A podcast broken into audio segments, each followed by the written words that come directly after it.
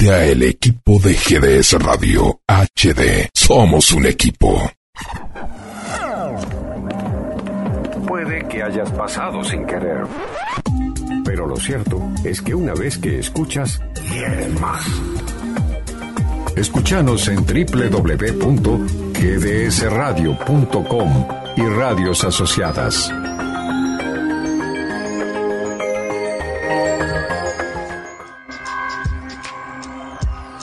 En vivo en GDS, la radio que nos une, le damos la bienvenida, la bienvenida desde Mar del Plata, Buenos Aires, Argentina, al Doc Mag.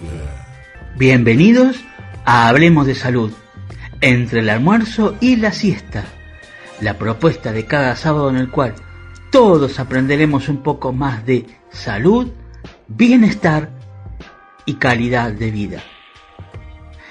En Argentina se ha desarrollado y está en etapa de experimentación en fase 3 una vacuna trivalente contra broncolitis, gripe y coronavirus o COVID-19.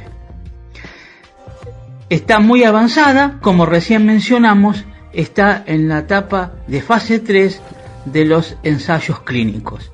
Esta es una muy buena noticia que le podemos dar en especial a nuestro país, la República Argentina, y por extensión a todos los demás países que se podrían llegar a beneficiar si esta eh, vacuna trivalente eh, sortea con éxito todos los ensayos eh, pertinentes relacionados con eh, su eficacia y su seguridad para ser administrada en humanos. Relacionado con las vacunas del COVID-19 que se están administrando de los distintos laboratorios en todas las partes del mundo, tenemos a, a la fecha un poco más de eh, 2.000 millones de personas que han sido vacunadas completamente con las vacunas contra el COVID-19. Aún así, todavía falta mucho para que se logre la llamada inmunidad del rebaño, aunque esto eh, está presentando o presentaría algunas dificultades debido a las distintas variantes de el COVID-19 que restarían un poco de eficacia a la original en los ensayos que tenían las vacunas contra el COVID-19. Que de esto vamos a hablar un poquito más en detalle en el desarrollo de nuestro programa. Es muy preocupante lo que está sucediendo con las variantes, por ejemplo, eh, lo que está sucediendo en Estados Unidos.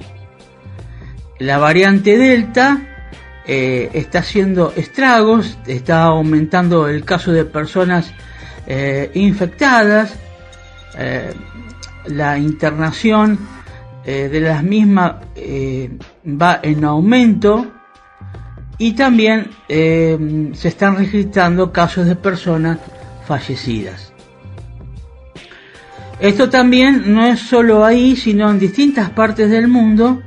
Eh, hay otras variantes que eh, mm, son de preocupación relacionado con el COVID-19, que todavía son motivos de análisis, que si bien se sabe que son más contagiosas, pero todavía eh, falta terminar los estudios preliminares o concluyentes que mostrarían eh, cuán grave puedan llegar a ser en los infectados estas variantes del COVID-19.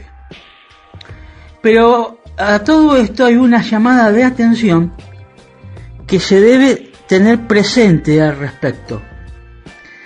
Es la siguiente, sea que alguien esté vacunado o no, contra el COVID-19, igual debe seguir teniendo presentes las medidas de prevención para poder evitar contagiarse del COVID-19 y contagiar a otras personas. Que va a ser una de las preguntas que se van a contestar en el día de hoy. Eh, ¿Para qué se vacuna la gente si igual se contagia contra el COVID-19? Es muy interesante la respuesta que se va a obtener al respecto. En Argentina, eh, mañana, eh, domingo, tenemos eh, la llamada paso, que son las elecciones que para otros países se llaman las primarias, en el cual se elegirían los posibles candidatos que se podrían llegar a presentar para que se los vote en la elección del mes de noviembre acá en, Argentina. Pero más allá de, mm, de este hecho eleccionario, eh, bueno, en el cual las personas eh, verán a quién eligen, a quién votan o no, queremos eh, no hablar de este de esta circunstancia de las elecciones en sí, sino referirnos a los cuidados que las personas tienen que tener porque va a haber un gran movimiento o desplazamiento de gente en todo el país.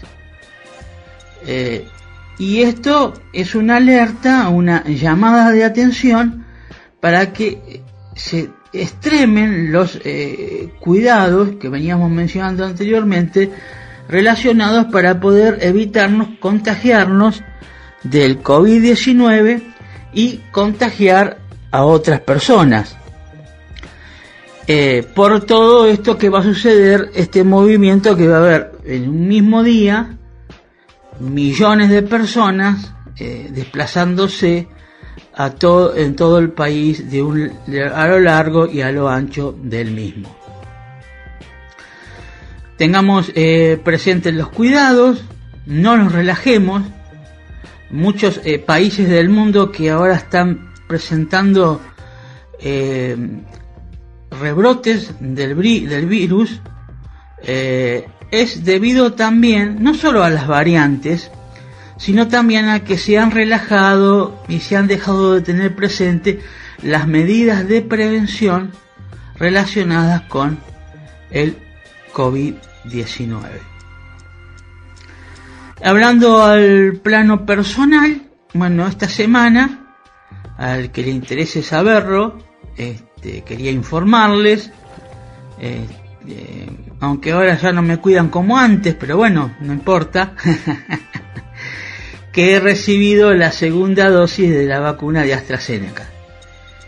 Eh, fue mucho mejor que la primera, en esta prácticamente no, eh, no tuve eh, síntomas, alguno, alguno este, malo me dijo que es porque me dieron el placebo. bueno, no, creo que no. Este, así que bueno, relacionado con las vacunas, ahora ya eh, estoy completo, tengo que esperar los 14 días para que surta efecto la inmunidad de la segunda dosis. Pero aún así uno tiene que seguir em, teniendo presente las medidas de prevención, seguir cuidándose como si uno no estuviera vacunado. Esa es la idea que se le quiere transmitir eh, a la gente que la tenga muy presente. ¿Por qué? Porque eh, las vacunas, si bien nos dan una gran protección contra el COVID-19, eh, no nos protege un 100%. Por eso es importante que eh, nos sigamos cuidando y no relajarnos y decir, bueno, ahora ya tengo la segunda dosis y ya está bien y bueno, no, no, no. Después vamos a ver más adelante con qué fin nos, nos vacunamos. Eh, ¿Para qué fueron diseñadas? ¿Con qué propósito las vacunas que se están administrando en la actualidad eh, para combatir el COVID-19.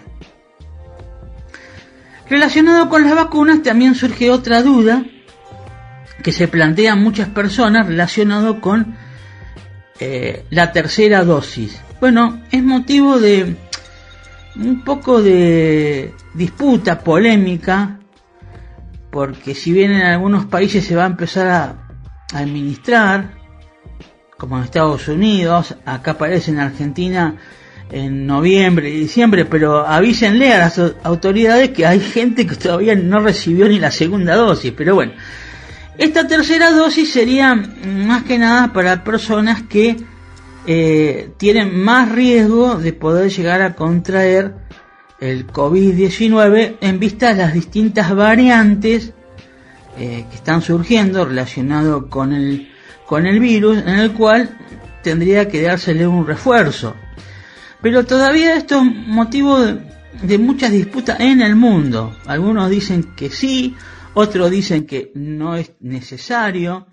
Bueno, en esto vamos a dejar que corra un poquito el tiempo, que haya un poquito más de eh, luz al respecto, que se pueda esclarecer esta disyuntiva y en su momento brindaremos a nuestro radio escucha un informe más detallado, definitivo, eh, sin tantos grises, relacionado acerca si se, la población se tiene que vacunar con una tercera dosis de la vacuna contra el COVID-19 o no. En principio parecería que sí, pero para ciertas personas eh, debido eh, a enfermedades de riesgo o de base que tengan estas personas. Ahora queremos eh, dar paso a alguien. Ah, querías comentarles, ¿se acuerdan que la semana pasada me habían prometido eh, helado y asado, bueno, todavía estoy esperando. Yo le pregunto a los radio escucha si tengo esperanza, tengo que seguir eh, esperando de que esto se realice o ya me debo dar por vencido que no me van a cumplir la promesa. ¿Qué dicen los radio escucha? A ver, quisiera escucharlo durante el programa o, al final y que me digan si habrá alguna esperanza que esa persona que me prometió eh, me cumpla. ¿Ustedes qué dicen? Eh, a ver, quiero escuchar sus opiniones. Si tengo que esperar parado o sentado. bueno, le queríamos dar paso a Guillermo San Martino, eh, en el cual, bueno, le vamos a pedir como siempre que nos haga un comentario relacionado a lo que ve de la pandemia, del COVID-19 acá en Argentina, en el mundo, quizás eh, añadido lo que va a pasar mañana con las elecciones primarias o las pasos como se llaman acá en nuestro país. Y luego eh, terminemos, vamos a terminar de, de, decirles a nuestro radio escucha eh, cuál va a ser el desarrollo de nuestro programa de hoy.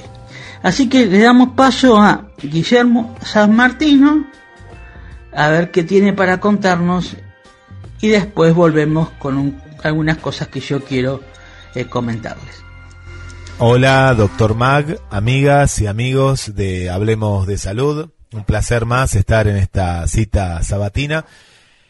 Y mañana, mañana va a suceder algo en la República Argentina, como lo veníamos adelantando el programa pasado, el programa especial que hicimos con el doctor, eh, sobre mm, la cuestión de las elecciones en la República Argentina. Y tal vez que vos que nos estás escuchando en, Uruguay, en Chile, en Bolivia, en Perú, digan, pero ¿cómo? ¿Votan, ¿Votan lo mismo dos veces? ¿Votan lo mismo dos veces? Y uno dice, sí, acá en la Argentina votamos lo mismo dos veces desde ya hace unos años. Bueno, eso se venía haciendo, bien o mal, con críticas, pero la idea era que en un tiempo de pandemia no, no tener que votar. Bueno, la, la cuestión que tanto de un lado como del otro querían que se vote, que sigan habiendo estas pasos, como se llaman, y todo este caudal de, de, votantes, ¿no? Que tienen que, ir y moverse de un lugar al otro, va a haber más contagios. Es decir, ahora hay una cuestión que, que la semana pasada hablamos un poco, que se está, se abrió todo, ¿no? Desde los estadios de fútbol, ahora se van a abrir más todavía para que pueda ir la gente. Boliches, ya no hay un tope de horario en las escuelas ya no existen las burbujas, bueno, y así podemos ir a diferentes eh, sectores eh, tanto sociales como de la economía privada, eh, en los cuales hay toda una normalidad. Desde los medios ya no se cuentan más los contagios, ya no hay testeos, eh, o si los hay son mínimos, aunque, y ahí abro un paréntesis, en la municipalidad va a testear en las escuelas. ¿Por qué van a testear en las escuelas? Uno dice, ¿por qué van a testear posterior a las elecciones? Eh? ¿Por qué pasa?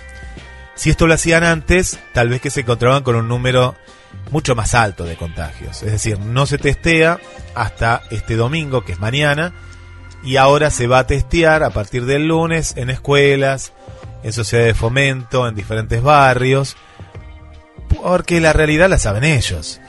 Es que el virus está circulando. Acá no sabemos si está circulando la Delta o no está circulando. Sí, está circulando.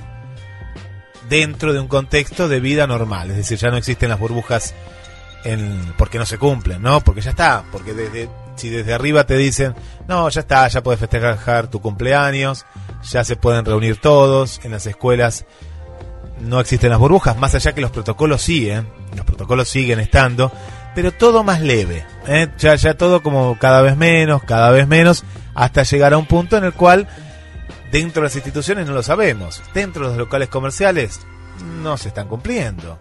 Eh, dentro de los recitales que hubo, por ejemplo, hasta en el día de ayer, que me han invitado, y ya no hay, ¿eh? ya no hay, no, no hay un límite, no hay un protocolo determinado.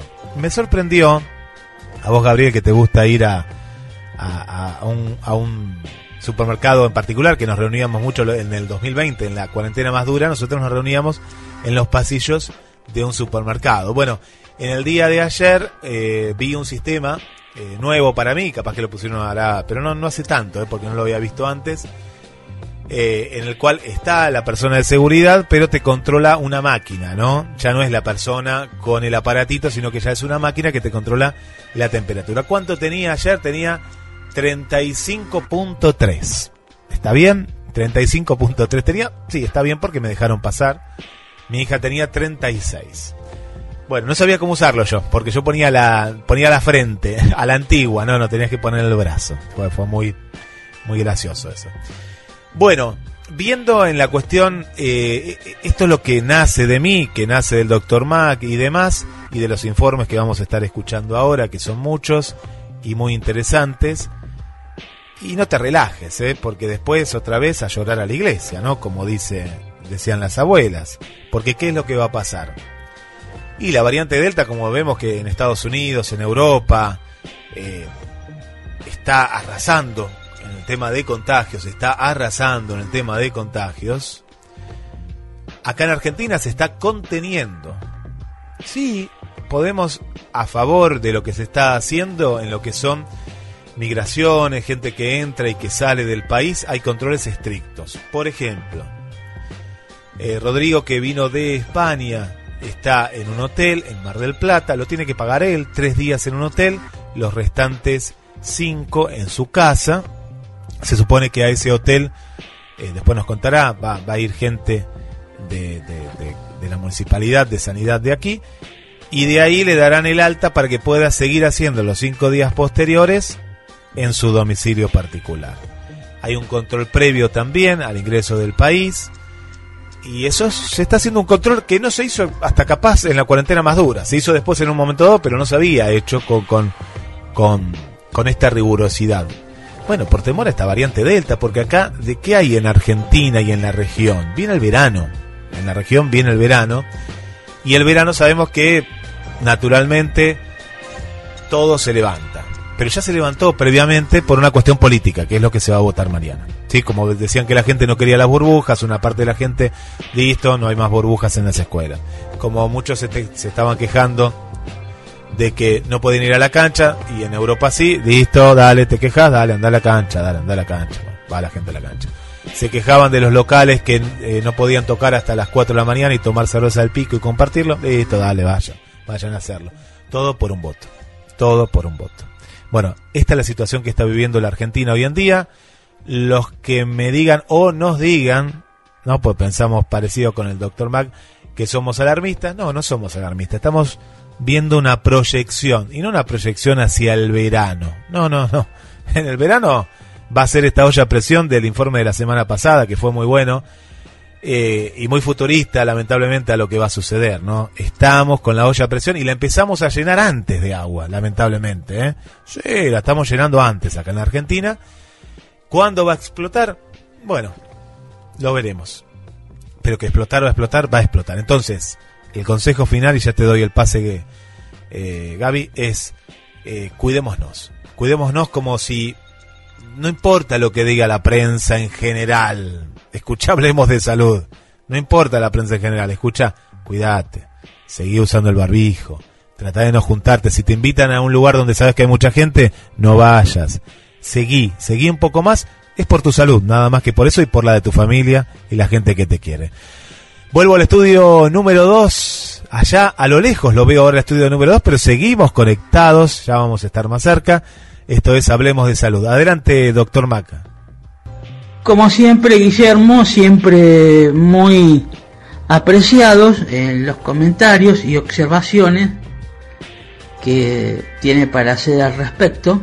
Y si lo de mañana es muy preocupante, eh, se va a mover una gran cantidad de gente, millones de personas, desde la mañana hasta ya la tarde-noche, eh, así que, bueno, esperemos que todos podamos tener presentes las medidas de eh, prevención al respecto.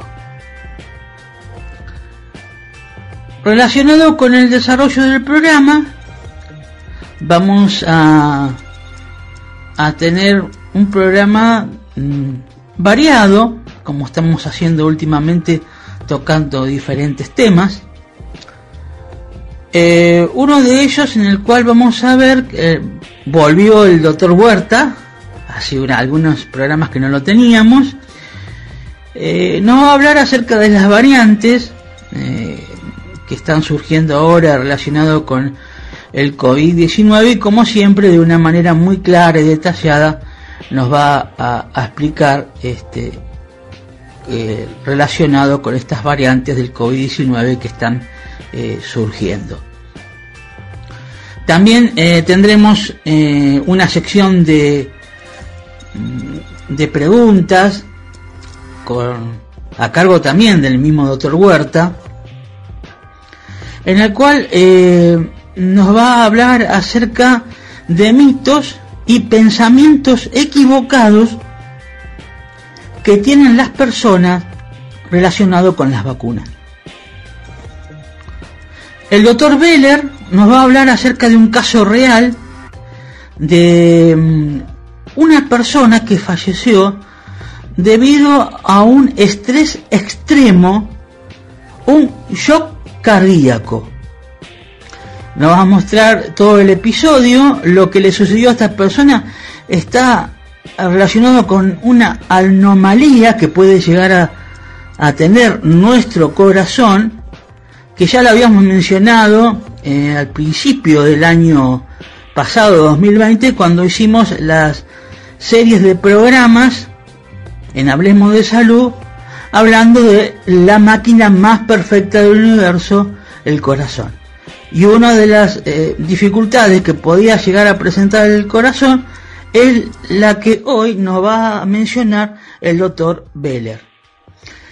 Pero más allá de lo que nos va a explicar acerca del corazón y por qué puede eh, suceder esto, tenemos que eh, hacer hincapié o prestar atención de por qué le sucedió esta situación a esta persona y puede que esto sea una eh, llamada de atención, una alerta a cada uno de nosotros para evitar algunas situaciones que puedan poner en riesgo nuestra vida. También tendremos un, un apartado en el cual invitamos a eh, las mujeres y también a los hombres, ya que se nos va a enseñar eh, algo de cocina para elaborarlo un producto en casa. Después prestemos atención de qué se trata. Y al final tendremos eh, algo muy emotivo en el cual queremos compartir, en el cual nos, se nos va a mostrar que en la vida hay cosas que parece que son imposibles, pero si uno le pone fuerza, voluntad y empeño, las puede lograr. Eh, en el camino de la vida que uno lleva o la carrera que uno ha elegido en la vida, de lo que uno eh, desea o quiere llegar a ser, siempre se va a encontrar con piedras en el camino, eh, algunas propias y otras ajenas, con mucho eh, de lo que llamamos las miserias humanas, los, los egos, las envidias, etcétera, que hacen que alguna persona este, no llegue a obtener eh, lo que deseaba, eh, esa meta, eh, esa carrera, esa profesión, debido a algunos inconvenientes que se le pueden presentar tanto como dijimos propios como también por parte de, terceros. El final de nuestro programa nos puede ayudar a reflexionar relacionado a que si uno se lo propone puede llegar a conseguir lo que tanto anhela relacionado con cosas que quiere lograr en la vida.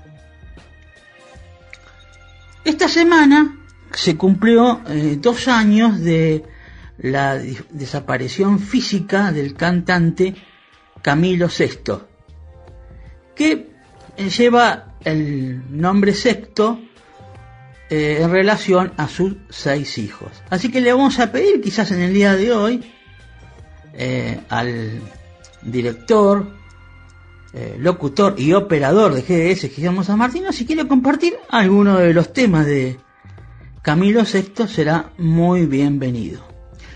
Así que, previo a escuchar un tema musical, vamos a introducir nuestro programa con el doctor Elmer Huerta, que nos va a detallar eh, acerca de eh, las variantes que están surgiendo relacionado con el COVID-19. Y llega el momento musical en Doc Mag. Hablemos de salud por GDS, la radio que nos une. Envíanos tus mensajes al 223-424-6646. Te queremos escuchar, queremos escuchar tu voz. También nos podés escribir a través de mensajes a la radio y todos los mensajes, todos los saludos al final del programa. Que disfrutes de una nueva emisión de Hablemos de Salud.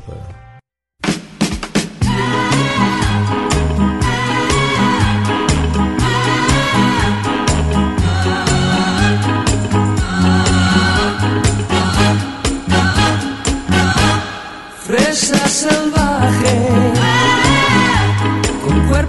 Síguenos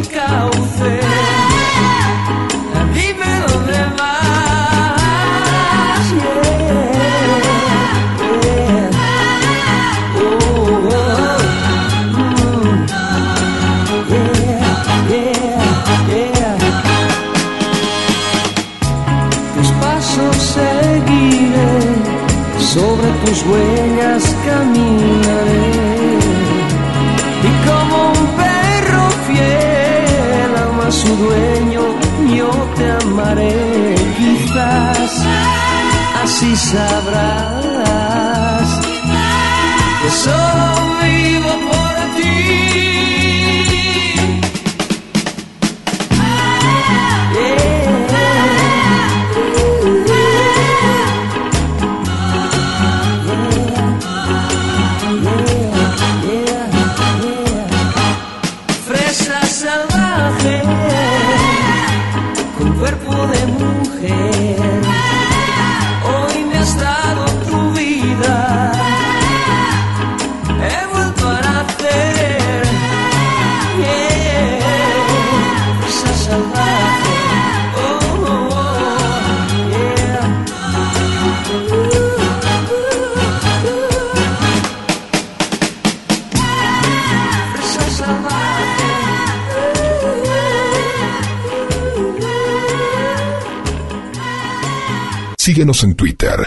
gds-radio.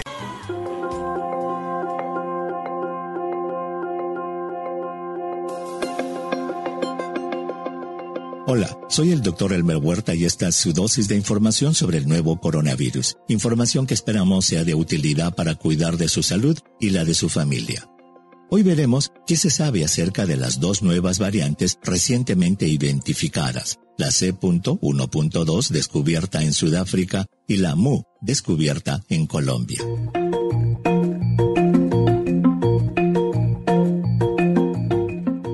Recordemos que cada vez que el virus infecta a una persona y se multiplica, tiene la posibilidad de mutar, es decir, de cambiar su estructura genética. Es por eso que cuantas más infecciones ocurren en un corto periodo de tiempo en una región, mayor es la posibilidad de que se puedan originar variantes del virus, es decir, nuevas versiones mutantes del virus. Es así que después de cientos de millones de infecciones en el mundo, el virus ha ido mutando y creando variantes, las que se formaron principalmente en países con muy alta tasa de infección. Dichas variantes, bautizadas al inicio por el país que le dio origen, fueron, para evitar el estigma asociado con esos países, precisamente rebautizadas por la OMS usando letras del alfabeto griego. Es importante recordar que la única manera de identificar una variante es hacer un examen especial llamado secuenciamiento genético, el que según la OMS debe hacerse por lo menos en el 5% de los resultados positivos de la PCR en un país. Lamentablemente, no todos los países tienen programas de vigilancia genómica bien desarrollados, por lo que es posible que existan muchas más variantes aún no descubiertas.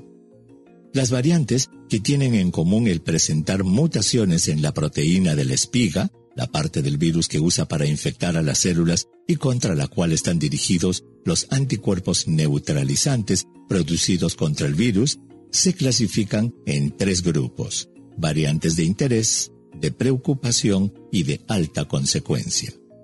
Las variantes de interés causan un alto número de casos en una región determinada y se sospecha que pueden ser más contagiosas y menos sensibles a los anticuerpos neutralizantes. Por su parte, en las variantes de preocupación, ya hay evidencia científica de que son más contagiosas y resisten a los anticuerpos neutralizantes producidos por las vacunas o por haber padecido la enfermedad. A las cuatro variantes de interés, ETA, IOTA, Kappa y Lambda, la OMS acaba de agregarle la variante MU. Por su lado, la OMS clasifica cuatro variantes como de preocupación alfa, beta, gamma y delta. Felizmente, hasta el momento, no existe todavía una variante de alta consecuencia. La variante Mu, incluida en la lista de variantes de interés el 30 de agosto, es aparentemente originaria de Colombia, donde fue descubierta en enero de este año. Hasta el 2 de septiembre del 2021, se han detectado 4.711 secuencias de la variante Mu la que se ha descubierto ya en 43 países y en todos los estados de Estados Unidos, siendo Colombia el país con mayor número de casos de esta variante en el mundo. Según la directora de Investigación de Salud Pública del Instituto Nacional de Salud de Colombia, la variante MU tiene presencia en Colombia desde inicios del 2021 y de acuerdo con los estudios genómicos que el INS ha realizado, se demostró que el 60% de los casos de SARS-CoV-2 en el país se deben a dicha variación. Del mismo modo, algunos reportes indican que hasta el 10% de casos de COVID-19 en un hospital en Miami podrían estar relacionados a la variante Mu. Lo que se sabe es que la variante Mu tiene mutaciones en la espiga, muy parecidas a las que tienen las otras variantes de interés y preocupación listadas por la OMS, es decir, al parecer la variante Mu, además de que parece ser más contagiosa, sería también capaz de burlar la acción de los anticuerpos neutralizantes producidos por la vacuna y la enfermedad natural. Es por eso que la OMS ha elevado la variante Mu, de ser una de las decenas de variantes en constante observación, a ser clasificada como una variante de interés. Por lo que ahora queda esperar las investigaciones para determinar si es cierto que es más contagiosa y que puede burlar la acción de los anticuerpos neutralizantes producidos por la vacuna y la enfermedad natural. Si eso ocurriera, la variante Mu podría ser reclasificada a ser una variante de preocupación. Por su parte, la variante sudafricana llamada C.1.2 aún no ha sido catalogada por la OMS como una variante de interés. Esta variante aparentemente está diseminada en la mayor parte de Sudáfrica, tiene también las mismas características de otras variantes de interés o preocupación. Aunque la OMS no tiene por ahora la certeza de que sus mutaciones vayan a hacerla más peligrosa, es portadora de los cambios que han dado a otras variantes una mayor transmisibilidad y la capacidad de evadir hasta cierto punto la respuesta inmunológica. A pesar de que, de acuerdo con la OMS, solo se han secuenciado 100 genomas con este tipo de variante, su existencia no deja de preocupar, porque se recuerda cómo la variante Delta, que ahora domina el mundo, se originó de la misma manera en ese país. En resumen, la formación de estas variantes no nos debe sorprender. En aquellos lugares del mundo con un alto número de infecciones y bajas coberturas de vacunación, en Sudáfrica solo 10.2% y en Colombia el 29.2% de la población está completamente vacunada, se pueden originar más variantes. Al respecto, es importante reflexionar sobre el hecho de que dos de las variantes de interés se originaron en Sudamérica, Lambda en Perú y Mu en Colombia, mientras que una de las variantes de preocupación, la gamma, se originó también en Sudamérica, en este caso Brasil. En términos prácticos, al ser más contagiosas, las variantes pueden causar enfermedad incluso en personas vacunadas, por lo que es importante que vacunados y no vacunados se sigan cuidando de la misma manera, usando una doble mascarilla, evitando reuniones en lugares cerrados con personas que no vivan en el mismo hogar y manteniendo higiene de manos. Como siempre, el doctor Elmer Huerta, eh, tan claro y didáctico en todo lo que eh, tiene para decirnos, especialmente relacionado con el COVID-19, las eh, distintas variantes, como nos mencionó, en especial la variante Mu, que surgió en Colombia, y también otras variantes que están siendo motivo de interés mm, por la ciencia, eh, en especial por la Organización Mundial de la Salud. Hasta ahora lo que se sabe mm, parece que son más contagiosas que la variante original, pero eh, tienen que hacer eh, un seguimiento para ver eh, cómo impacta en los infectados esta nueva variante en cuanto a la gravedad de la misma, si tienen más personas que requieren una internación y en especial en una unidad de cuidados intensivos y cuánto puede llegar a afectar esta variante eh, la vida de las personas. Por, ahora no hay eh, un informe eh, concluyente al respecto con estas variantes, pero a medida que vayan surgiendo las informaciones, tendremos al tanto al respecto a nuestro radio escucha. Siguiendo con el desarrollo del, del programa, queremos presentar un informe del doctor eh, Beller, en el cual eh, nos va a mostrar un caso real de una paciente que murió por estrés extremo, un shock cardíaco. Mm, prestemos atención acerca de lo que nos va a comentar el doctor Beller relacionado con lo que le sucedió al corazón de esta paciente y una llamada de atención a todos nosotros para ver qué podemos hacer para evitar no llegar a esa situación extrema. Previo a un tema musical que lo dejamos en manos de, de de acá del operador de GDS Guillermo San Martino, compartimos el informe del doctor Beller.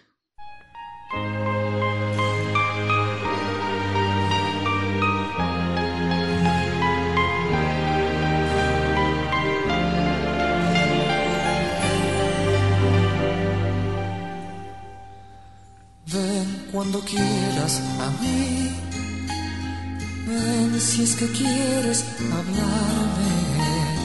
Aunque yo pienso que todo se habló, ya nada puede cambiarse. Ven que no quede por mí. Yo estoy dispuesto a escucharte, aunque debiera negarte el favor por todo lo que me engañaste. Pero ven con el alma desnuda, con la pura verdad en los labios. No te olvides que ya no hay más plazos. Esta vez o te quedas o te vas.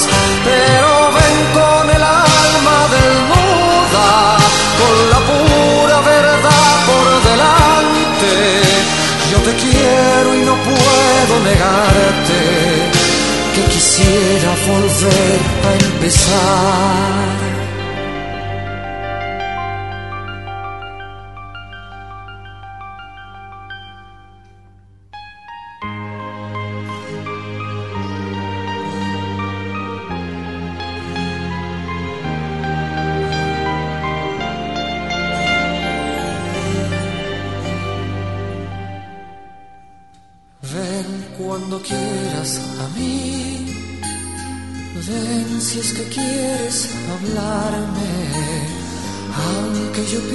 Pienso que todo se habló, ya nada puede cambiarse.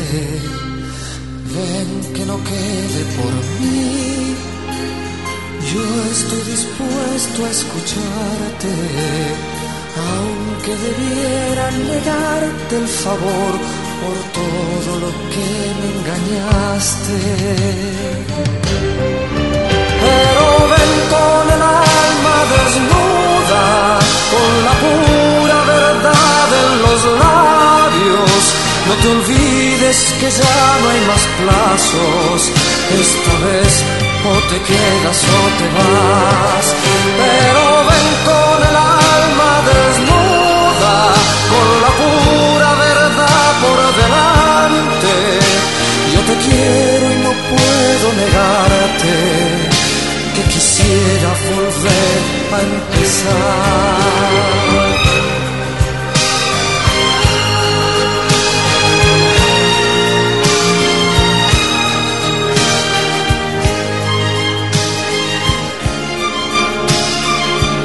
Hoy voy a responder una pregunta muy frecuente. ¿El estrés puede matarme? Y para ello te voy a contar un caso clínico que hemos tenido en mi hospital, nuestro servicio, que grafica de manera extrema cómo el estrés efectivamente puede matar. Se trata de una paciente de sexo femenino de 64 años de edad. La paciente era hipertensa, diabética y estaba cursando un episodio de estrés muy agudo. El hijo, hace tan solo algunos días, había fallecido y ella se encontraba internada por una neumonía. Además, los familiares referían que la paciente era muy ansiosa. Ella se encontraba en ese momento internada por el servicio de clínica médica, donde estaba recibiendo los cuidados habituales. Estaban siendo realizados laboratorios, cultivos y estaba tratada con antibióticos. Una mañana, mientras nosotros, el servicio de cardiología, hacía la recorrida, recibimos un llamado del servicio de clínica médica que nos decía que una paciente estaba con dolor de pecho y con falta de aire.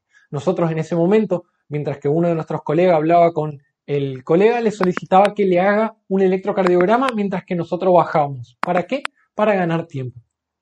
Dos pisos son los que dividen al servicio de cardiología del servicio de clínica médica. Tardamos solo unos minutos en llegar y al llegar vimos que la paciente no solo tenía dolor de pecho, sino falta de aire muy marcada, pero también alteraciones mucho más graves, como las extremidades estaban frías y se encontraba con mucho sueño, lo que nosotros llamamos somnoliento. Cuando nosotros ocultamos el pulmón encontramos unos ruidos que son característicos de lo que se llama edema agudo de pulmón. Esto quiere decir que agua ingresa en el pulmón por una falla cardíaca y al paciente le cuesta respirar. Esto genera un estrés mayor en el organismo y provoca que el paciente se deteriore rápidamente como le estaba ocurriendo a nuestro paciente. En ese momento, terminan de hacerle el electrocardiograma y a partir de ahora todos los que les voy a contar ocurre casi en simultáneo. Ustedes imagínense que es una situación de extrema emergencia donde las cosas se hacen en minutos. Estamos hablando de 5, 10 y hasta 15 minutos. En el electrocardiograma nosotros observamos lo que se llama supradesnivel del segmento ST, que se ve más o menos así o como les mostré en la fotografía hace un momento. Esto nos habla de un cuadro gravísimo, donde el diagnóstico probablemente sea que una arteria del corazón se ocluyó, probablemente porque un trombo o un coágulo la tapó. Esto quiere decir que hay una parte del corazón que no está recibiendo oxígeno y cuando el corazón no recibe oxígeno, una parte deja de funcionar o funciona mal. El corazón se pone más duro, late de manera mucho menos adecuada. ¿Cuál es el tratamiento? Rápidamente hacer un cateterismo, es decir, ingresar por la arteria radial o por la femoral un tubito hasta el corazón, ver las arterias coronarias y destapar aquella arteria que está comprometida. Pero nosotros antes teníamos un problema. Nuestra paciente estaba descompensada, su presión estaba baja, ella no estaba pudiendo respirar y saturaba muy bajo y se encontraba con deterioro del estado de conciencia. Eso en la medicina de emergencia, en la medicina crítica, quiere decir que tenés que compensar primero para después poder trasladar al cateterismo. Mientras que uno de nosotros intubaba a la paciente la inducía al coma y le colocaba una vía venosa central para poder pasar drogas especiales que mantuviesen la presión, otro de nosotros le hacía un ecocardiograma. En el ecocardiograma, un ecocardiograma es visualizar de manera directa al corazón a través de ultrasonido. Lo que, nos, que nos muestra habitualmente un ecocardiograma normal es más o menos el video que le estoy mostrando en este momento. Obsérvense cómo el corazón se contrae, fíjense, de manera generalizada. Todas sus paredes van juntas a la vez. Esto es un corazón normal. Sin embargo, lo que nosotros observamos en esta paciente fue lo siguiente. Obsérvese este otro ecocardiograma, donde lo que vemos es que las paredes del corazón, la parte que nosotros llamamos basal, es decir, la parte de abajo, se contrae fuertemente, las paredes se acercan, mientras que las partes medias y apicales se contraen mucho menos o no se contraen, no se mueven, obsérvese. Esto es habitual de observar en los síndromes coronarios agudos con elevación del segmento ST que se llama infarto agudo de miocardio con elevación del ST. Ahora, era rara la forma porque es normal que se ocluya una arteria y eso generalmente muestra que una parte del corazón no se contrae adecuadamente, pero acá había muchas partes.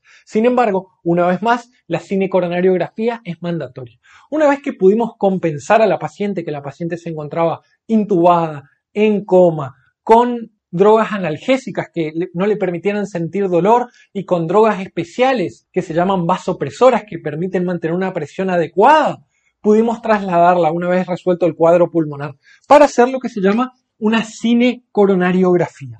En la cinecoronariografía, también llamado cateterismo, se busca abrir la arteria por medio de un stent, es decir, encontrar la lesión y poner una malla en esas arterias ocluidas para que la sangre transite de manera adecuada. Ahora, lo que nosotros encontramos en nuestra paciente fue que tenía las arterias coronarias normales. De hecho, tenía muy pocas lesiones que no explicaban lo que le estaba pasando. Pero cuando le hicimos lo que se llama ventriculografía, vimos lo que habíamos visto en la ecocardiografía. El corazón, la parte de la base se contraía y la parte media y de la punta no. Entonces simulaba lo que los japoneses llaman takotsubo, que es una trampa para pulpos. Acá pueden ver la imagen del corazón de nuestra paciente y acá pueden ver la trampa para pulpos llamada takotsubo, por eso lleva su nombre. Entonces, finalmente le pudimos hacer el diagnóstico a esta paciente de síndrome del corazón roto. El síndrome de corazón roto o llamado takotsubo no tiene una solución inmediata. El corazón suele recuperarse dos, tres, cuatro semanas después.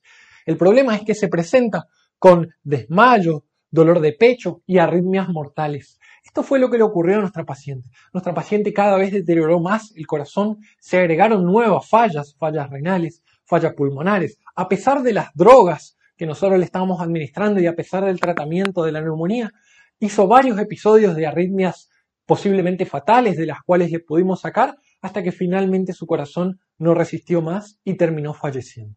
Cuando uno observa este tipo de cuadros, lo primero que piensa es qué pudo haber hecho diferente, qué pudo haber hecho antes para evitar eso. Y lo que pudimos haber hecho es hablar del estrés. El estrés es una de las principales causas para que se produzca el síndrome del corazón roto y otro tipo de enfermedades cardiovasculares, infartos, ACV, hipertensión, etc. ¿Por qué? Porque el estrés aumenta la frecuencia cardíaca, la tensión arterial y cómo se agregan las plaquetas, es decir, cómo se pegan y forman coágulos.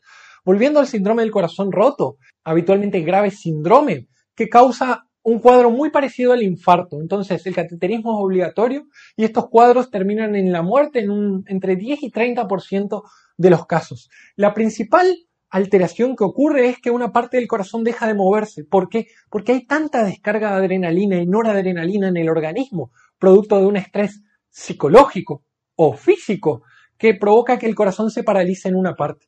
Si la persona no puede resistir o tiene como nuestra paciente una comorbilidad como una neumonía, los desenlaces son peores. Ahora, ¿qué podemos nosotros hacer para disminuir el estrés que provoca todo esto? Daño directo al corazón, agregación plaquetaria, aumento de la TA, aumento de la frecuencia cardíaca, incluso aumento del colesterol, aumento del azúcar. Primero hay que decir que el estrés es una situación habitual, es un estado del organismo que intenta luchar contra una situación. Eso es normal. Supongamos que yo tengo un accidente, en ese momento voy a estar totalmente estresado y eso es normal, porque nuestro organismo busca que el corazón bombee sangre suficiente, por eso eleva la frecuencia cardíaca y la tensión arterial, busca que nuestros músculos tengan más fuerzas para huir o luchar. Ahora, muchas veces el estrés, dado nuestra forma de vida, se convierte en crónico y esto genera un daño que se, se va haciendo acumulativo y nos va produciendo o va formando parte de la producción de enfermedades como hipertensión, diabetes, colesterol alto, infartos, ACV, etc. Entonces, ¿qué podemos hacer para mejorar el estrés? Primero, yo soy un ferviente defensor de que el trabajo, el esfuerzo es fundamental. Tienen que esforzarse para lograr cualquier objetivo que ustedes busquen.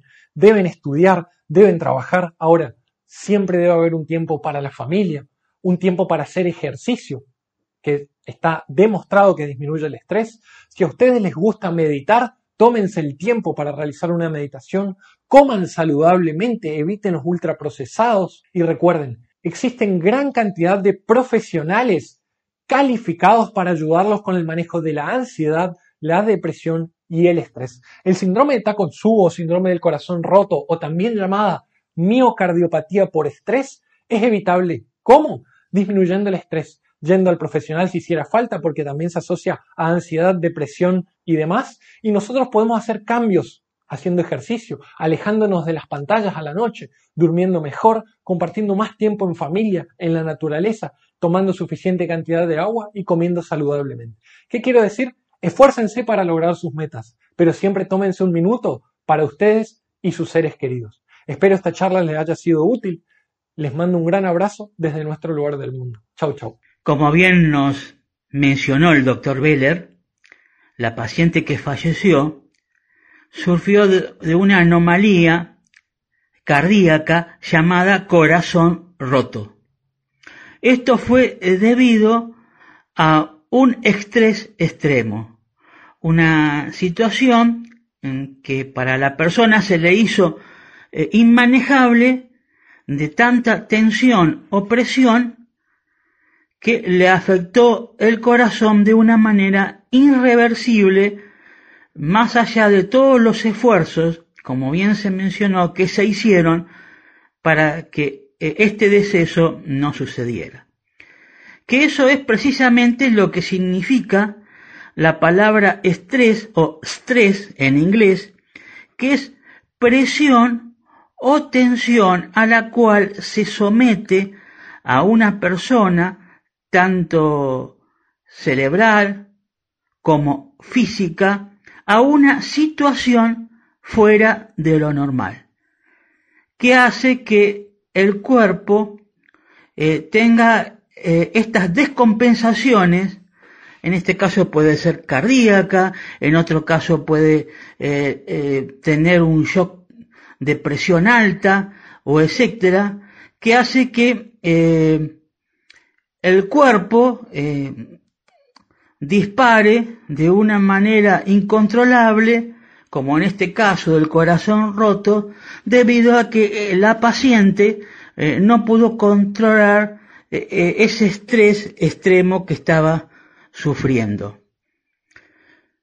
Pero más allá de todo esto que es lamentable, debemos tener presente lo que podemos hacer cada uno de nosotros para no llegar a esa situación. A veces mm, el estrés, y no hablamos del estrés normal, porque está el estrés de lo mm, cotidiano, de que uno va a trabajar o a estudiar o a, hacer eh, distintas tareas o trabajos diarios que eh, requiere un estrés normal, una tensión o presión normal.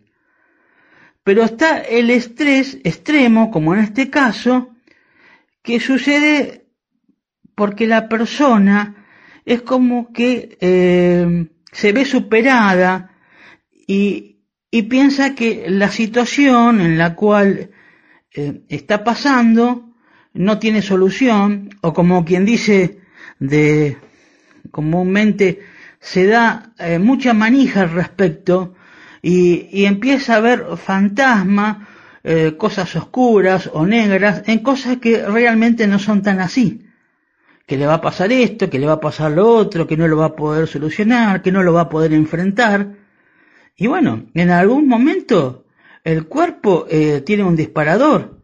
Tanta presión explota o revienta por algún lado que es lo que le pasó lamentablemente a esta paciente. Así que a veces no nos tenemos que preocupar más de lo necesario por algunas circunstancias o situaciones. Hay un, dicho que dice que aunque parece que es un juego de palabras, eh, es muy apropiado mencionarlo. Si un problema tiene solución, no debemos preocuparnos, porque tiene solución. Y si no tiene solución un problema, tampoco debemos preocuparnos, porque no está a nuestro alcance el poder solucionarlo. Entonces, esta es una medida equilibrada de cómo debemos ver los distintos eh, momentos o circunstancias eh, que se nos presentan en nuestra vida.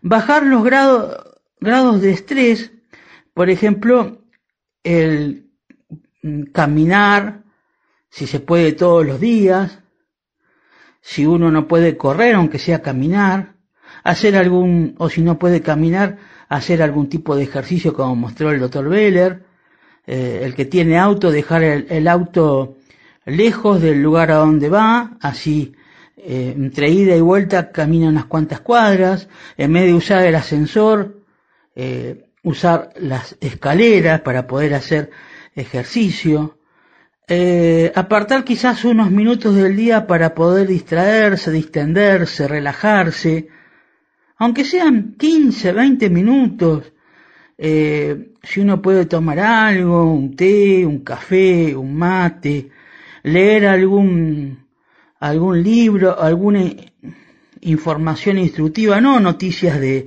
de diario, ni mirar canales de televisión, ni escuchar noticias en la radio. Eh, dedicarse esos minutos para leer alguna información gratificante que ayude a bajar los decibeles de la presión eh, diaria.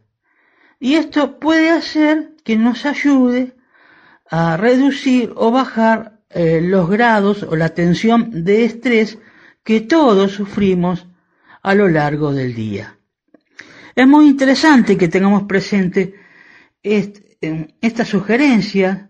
Son sencillas, simples y están a nuestro alcance el que las podamos llegar a realizar. Siguiendo con nuestro programa, ahora vamos a asistir a una clase de cocina. Atención, las mujeres pero ahora no solo las mujeres cocinan, sino también los hombres cocinamos. Y se nos va a hablar acerca de cómo hacer queso fresco casero. Prestemos atención, es algo muy sencillo y quizás lo podamos llegar a hacer en nuestra casa. previo si hay algún tema musical o que hable Como acerca de cocinar o de los alimentos, o etcétera, la paciente lo compartimos. falleció Y si no, pasamos directamente de una anomalía esta clase de cosas. cardíaca llamada corazón roto.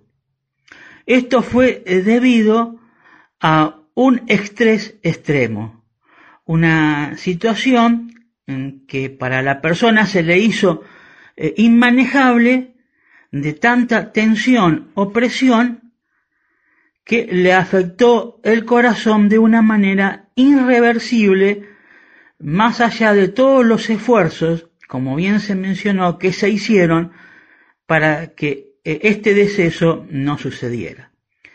Que eso es precisamente lo que significa la palabra estrés o stress en inglés, que es presión o tensión a la cual se somete a una persona tanto cerebral como física a una situación fuera de lo normal, que hace que el cuerpo eh, tenga eh, estas descompensaciones, en este caso puede ser cardíaca, en otro caso puede eh, eh, tener un shock de presión alta o etcétera, que hace que eh, el cuerpo eh, dispare de una manera incontrolable, como en este caso del corazón roto, debido a que eh, la paciente eh, no pudo controlar eh, ese estrés extremo que estaba sufriendo. Pero más allá de todo esto que es lamentable, debemos tener presente lo que podemos hacer cada uno de nosotros para no llegar a esa situación. A veces mm, el estrés, y no hablamos del estrés normal, porque está el estrés de lo mm, cotidiano, de que uno va a trabajar o a estudiar o a, o a hacer eh, distintas tareas o trabajos diarios que eh, requiere un estrés normal, una tensión o presión normal. Pero está el estrés extremo, como en este caso, que sucede porque la persona es como que eh, se ve superada y, y, piensa que la situación en la cual eh, está pasando no tiene solución o como quien dice de comúnmente se da eh, mucha manija al respecto y, y, empieza a ver fantasmas, eh, cosas oscuras o negras en cosas que realmente no son tan así. Que le va a pasar esto, que le va a pasar lo otro, que no lo va a poder solucionar, que no lo va a poder enfrentar. Y bueno, en algún momento el cuerpo eh, tiene un disparador. Tanta presión explota o revienta por algún lado que es lo que le pasó lamentablemente a esta paciente. Así que a veces no nos tenemos que preocupar más de lo necesario por algunas circunstancias o situaciones. Hay un, un dicho que dice que aunque parece que es un juego de palabras, eh, es muy apropiado mencionarlo. Si un problema tiene solución, no debemos preocuparnos porque tiene solución. Y si no tiene solución un problema, tampoco debemos preocuparnos porque no está a nuestro alcance el poder solucionarlo. Entonces, esta es una medida equilibrada de cómo debemos ver los distintos eh, momentos o circunstancias eh, que se nos presentan en nuestra vida. Bajar los grados grados de estrés, por ejemplo, el caminar, si se puede todos los días, si uno no puede correr, aunque sea caminar, hacer algún, o si no puede caminar, hacer algún tipo de ejercicio como mostró el doctor Beller, eh, el que tiene auto, dejar el, el, auto lejos del lugar a donde va, así eh, entre ida y vuelta camina unas cuantas cuadras, en vez de usar el ascensor, eh, usar las escaleras para poder hacer ejercicio, eh, apartar quizás unos minutos del día para poder distraerse, distenderse, relajarse, aunque sean 15, 20 minutos, eh, si uno puede tomar algo, un té, un café, un mate, leer algún, algún libro, alguna información instructiva, no noticias de, de diario, ni mirar canales de televisión, ni escuchar noticias en la radio, eh, dedicarse esos minutos para leer alguna información gratificante que ayude a bajar los decibeles de la presión eh, diaria. Y esto puede hacer que nos ayude a reducir o bajar eh, los grados o la tensión de estrés que todos sufrimos a lo largo del día. Es muy interesante que tengamos presente estas sugerencias son sencillas, simples y están a nuestro alcance el que las podamos llegar a realizar. Siguiendo con nuestro programa, ahora vamos a asistir a una clase de cocina. Atención, las mujeres, pero ahora no solo también las mujeres cocinan, sino también los hombres cocinamos, y se nos va hablar acerca de cómo hacer queso fresco casero. Prestemos atención, es algo muy sencillo y quizás lo podamos llegar a hacer en nuestra casa.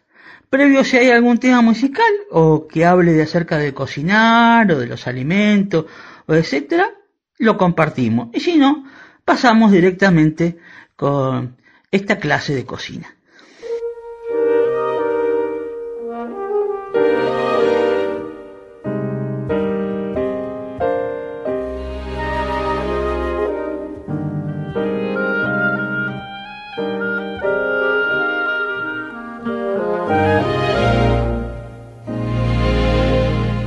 Los negros tienen swing, los blancos pecas.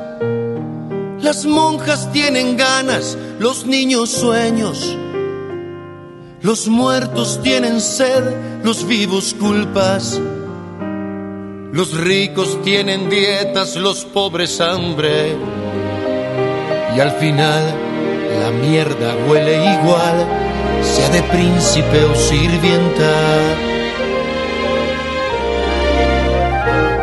El soborno tiene clientes, la flor olores.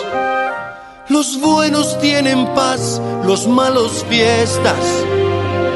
Los lunes tienen martes, los viernes risas. El mal tiene un doctor, el tiempo tiempo. Menos mal que el cheque alcanzará para disfrazar las deudas. Quesos, cosas, casas, peros paras porqués, quesos para estar vivo, cosas para adornar la casa que crees tuya mientras puedas respirar. Peros para complicarte, paras para explicar porque es que estamos jodidos si hay aire para respirar, porque si seguimos vivos, las ganas de jorobar.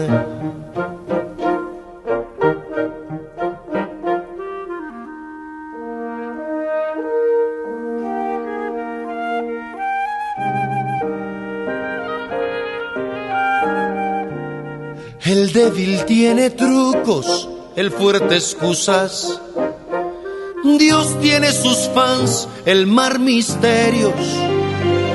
El dolor le da el sabor a la tertulia. El amor le pone alas hasta un cerdo. Y al final unos sueñan con soñar y otros con no soñar tanto. Quesos, cosas, casas, peros paras porqués, quesos para estar vivo, cosas para adornar la casa que crees tuya mientras puedas respirar. peros pa' complicarte, paras para explicar, porque es que estamos jodidos, si hay aire para respirar, porque si seguimos vivos, las ganas de jorobar.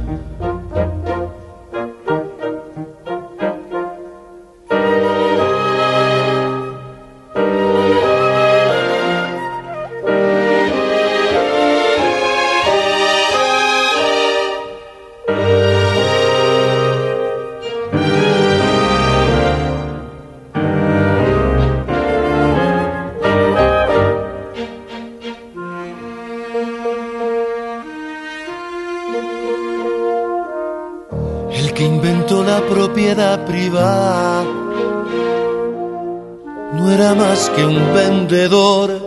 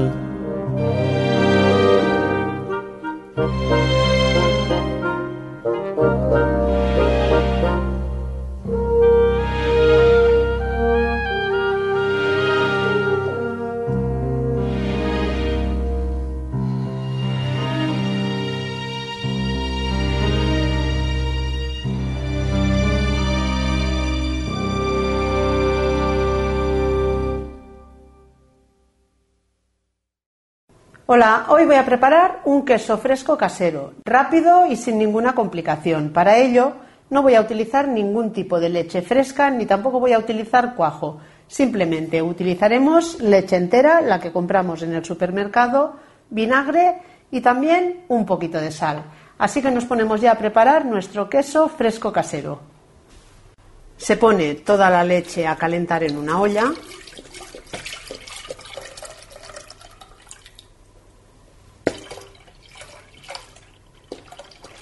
Como ves estoy haciendo dos litros de leche porque si no nos quedaría un queso demasiado pequeñito. Se le añade una cucharadita del tamaño de café de sal y ahora dejamos que se caliente. Cuando veas que la leche está caliente, lo notarás porque empieza a humear, se le añade una tacita de vinagre. Equivale a 8 cucharadas de vinagre o bien un tercio de taza de medir. Con esto conseguiremos que la leche se corte. Le damos una vueltita y como ves la leche empieza a hacer grumos y ya se está cortando. Esto lo podrías conseguir también con el zumo de un limón. Cuando eches el vinagre, acuérdate de bajar el fuego para que no se nos agarre la leche a la cazuela. Y fíjate que esto ya está cortado. Dejamos que empiece a hervir. Como ves ahora empieza a hervir, así que hay que comprobar que se ha separado la parte grasa del suero. Fíjate que tenemos agua y grumos. Así que en este momento ya podemos apagar el fuego y dejamos que repose unos 5 o 10 minutitos.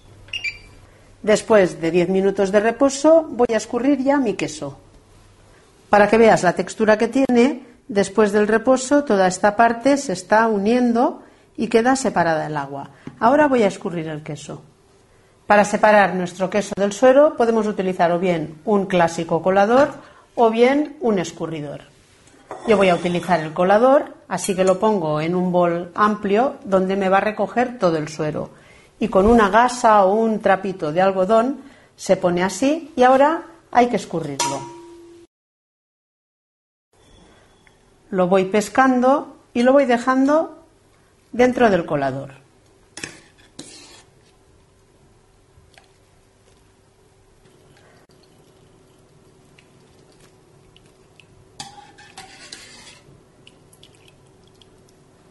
Así.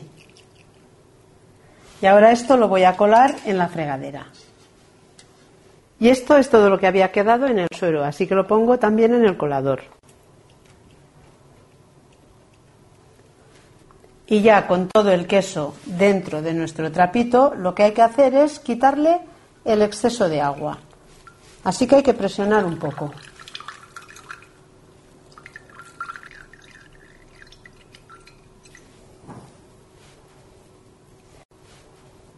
Si vas a guardarlo así en la nevera con el mismo trapito, lo que hay que hacer es apretar un poco y con el mismo colador se deja en un recipiente y de esta manera irá escurriendo el agua en el recipiente. Otra manera de guardarlo y a la vez de darle forma es poner el queso dentro de un cestillo. Como ves, tiene toda una rejilla que hace que pueda salir el agua por todas las ranuras. Así que como tengo el cestillo, lo que voy a hacer es ponerlo dentro del cestillo. Y ahora hay que apretarlo bien y a la vez que va soltando agua le vamos dando la forma. Así, presionando bien para que coja bien la forma del molde. Y como ves, mientras estaba presionando, iba soltando también un poquito de agua. Lo voy a guardar en la nevera dentro de este plato y le pongo en la base un papel de cocina para que vaya absorbiendo el agua que va soltando. Y por la parte de arriba le voy a poner otro.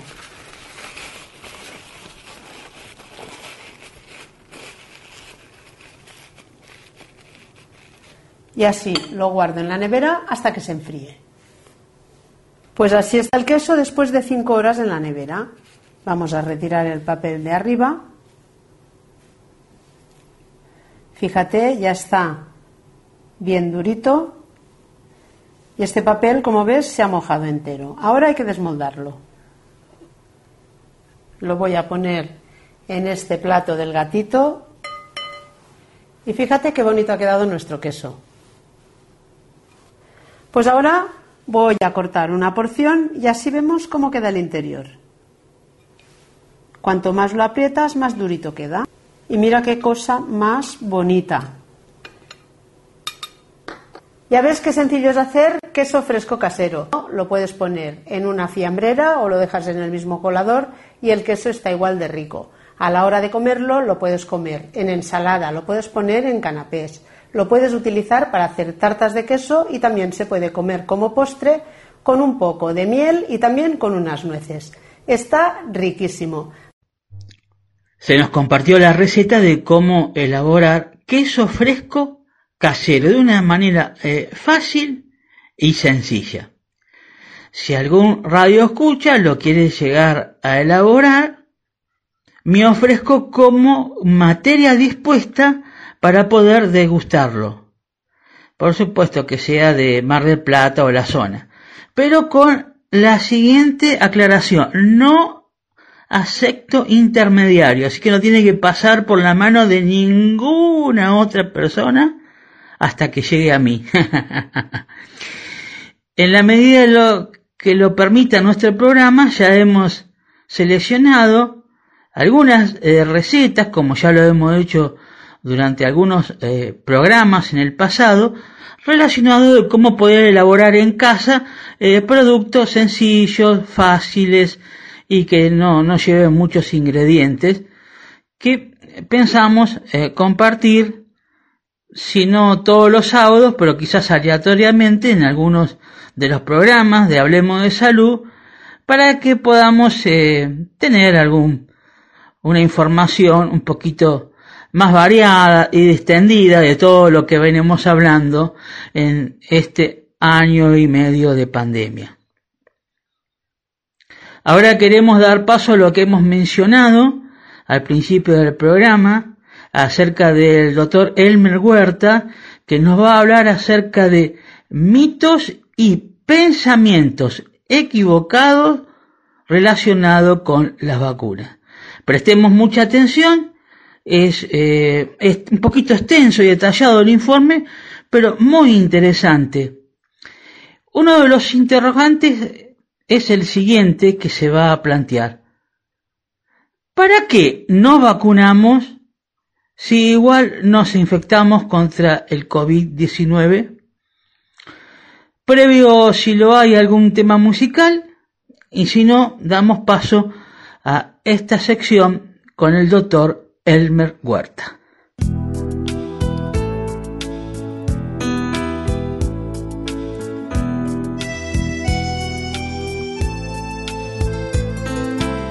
Me gusta andar, pero no sigo el camino, pues lo seguro ya no tiene misterio. Me gusta ir con el verano muy lejos, pero volver donde mi madre en invierno y ver los perros que jamás me olvidaron y los abrazos que me dan mis hermanos. Me gusta,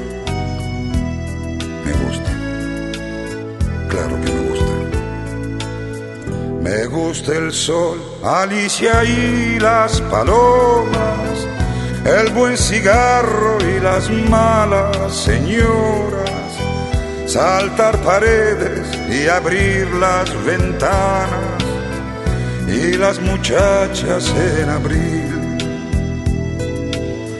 Me gusta el vino tanto como las flores y los amantes, pero no los señores.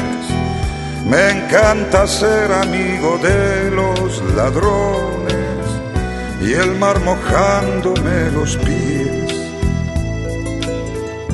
No soy de aquí ni soy de allá, no tengo edad ni por venir y ser feliz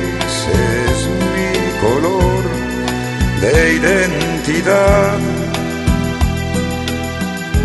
No soy de aquí ni soy de allá, no tengo edad ni por venir y ser feliz es mi color de identidad.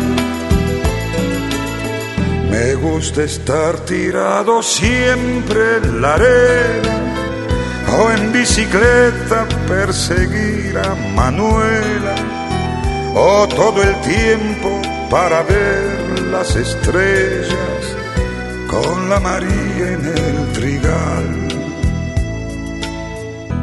No soy de aquí ni soy de allá, no tengo edad ni por venir y ser feliz.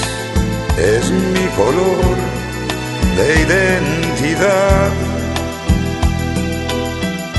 No soy de aquí ni soy de allá, no tengo edad ni por venir y ser feliz. Es mi color de identidad. No soy de aquí ni soy de allá, no tengo edad ni por venir y ser feliz es mi color de identidad.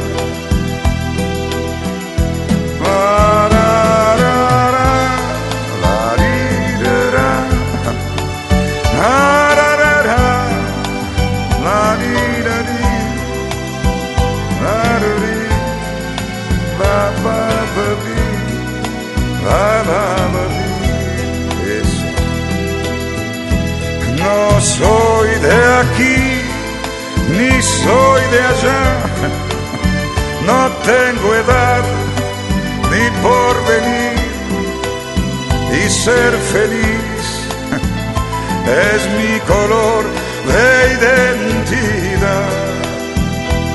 Ese es mi color.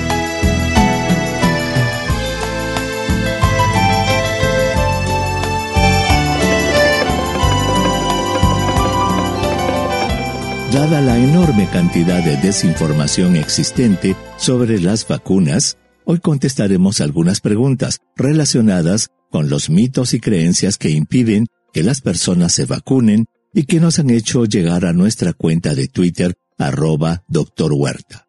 Largo, por ejemplo, se refiere a las noticias falsas que se escuchan en ciertos canales de televisión. Eso es muy cierto, Largo hay que tener mucho cuidado con lo que uno escucha en los medios de comunicación.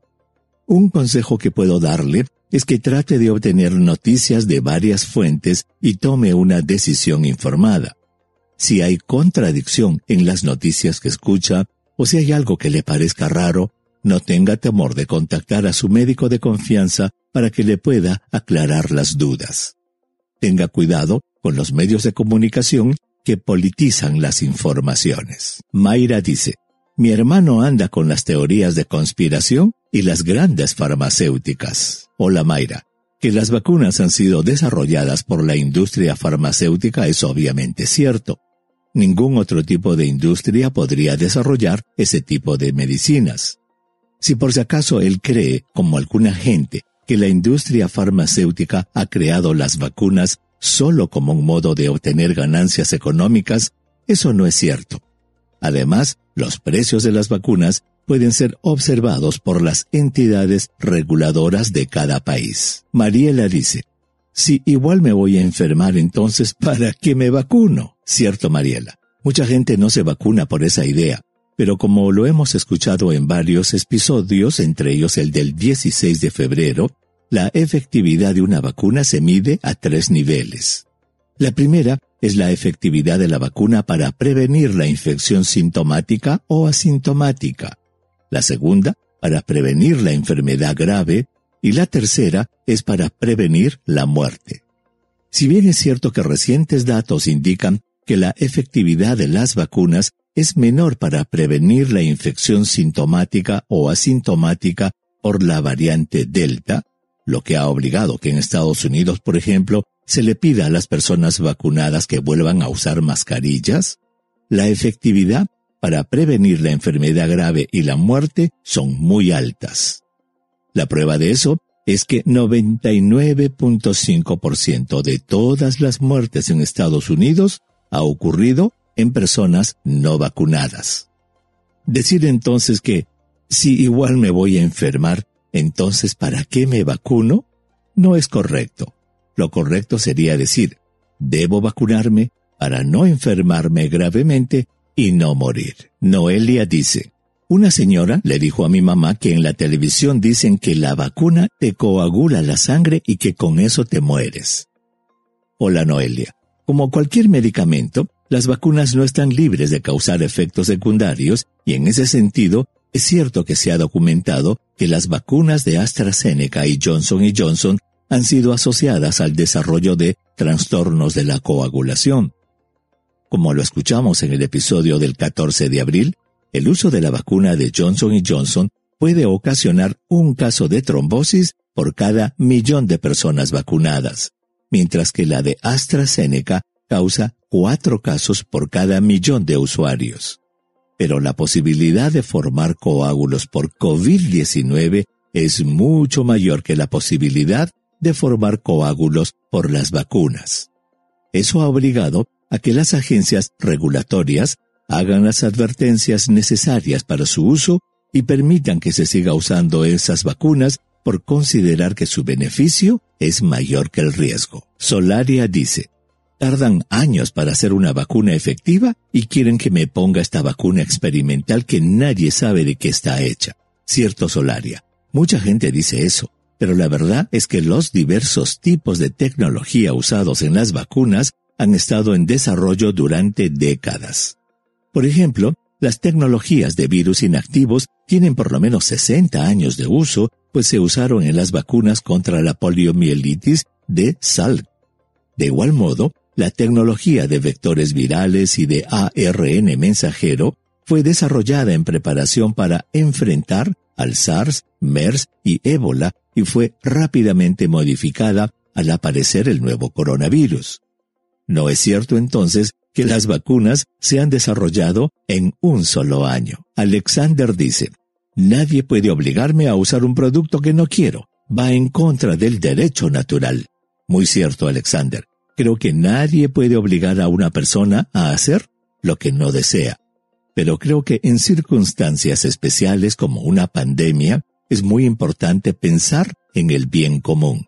Al respecto, si bien es muy difícil que los gobiernos puedan legislar mandatos obligatorios para que la gente se vacune, recientemente algunas grandes empresas como Google, Disney y Facebook, han dicho que solo los empleados vacunados podrán regresar al trabajo. Jorge dice, mucha gente mayor dice que les van a poner un chip. Esa es una teoría de conspiración muy común, Jorge, pero olvidan que aún no existe la tecnología para fabricar chips electrónicos que puedan pasar por el delgadísimo interior de una aguja tan fina como la que se usa para vacunar. Miguel dice, mi madre no se vacunó porque piensa que la vacuna ayuda a la mutación del virus. Es exactamente al revés, Miguel. Las mutaciones se producen cuando millones de personas son infectadas en un corto periodo de tiempo. Al vacunar a una persona, se impide la infección, y al impedir la infección de millones de personas, se evitarán las mutaciones y por tanto la formación de variantes.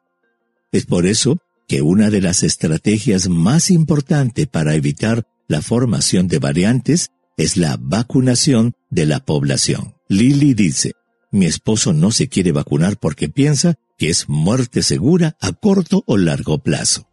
Esa es una teoría muy común, Lily, pero se sabe, por el uso de múltiples vacunas a través de los años, que cuando se presentan, los efectos secundarios de las vacunas se observan en el corto plazo, por lo que es un miedo sin fundamento pensar que millones de personas van a morir en los próximos años. Julio dice, yo no me quiero vacunar porque no sé si en unos meses o años me provoque alguna enfermedad y que el remedio sea peor que la enfermedad.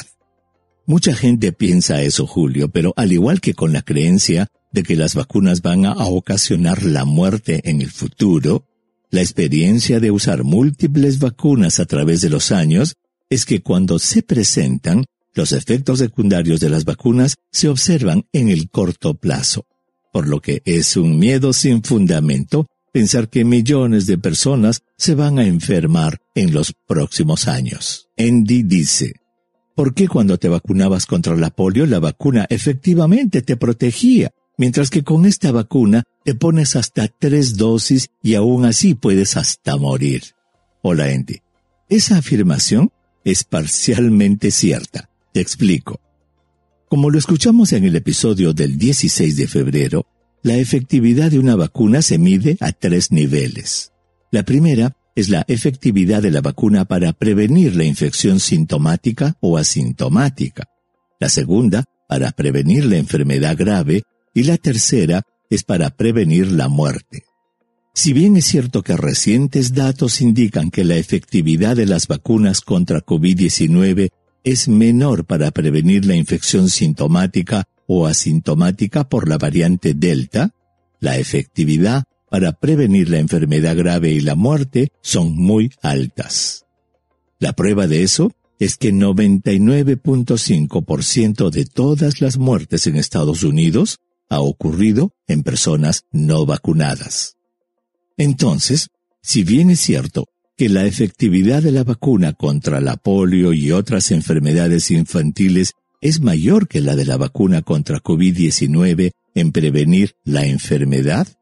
Todas las vacunas contra COVID-19 nos protegen de la enfermedad grave y la muerte, lo cual es muy importante desde el punto de vista de salud pública. Rocío dice, no me vacuno porque la vacuna puede transmitir la enfermedad a toda la familia. Esa creencia es muy común, Rocío, pero no es cierta.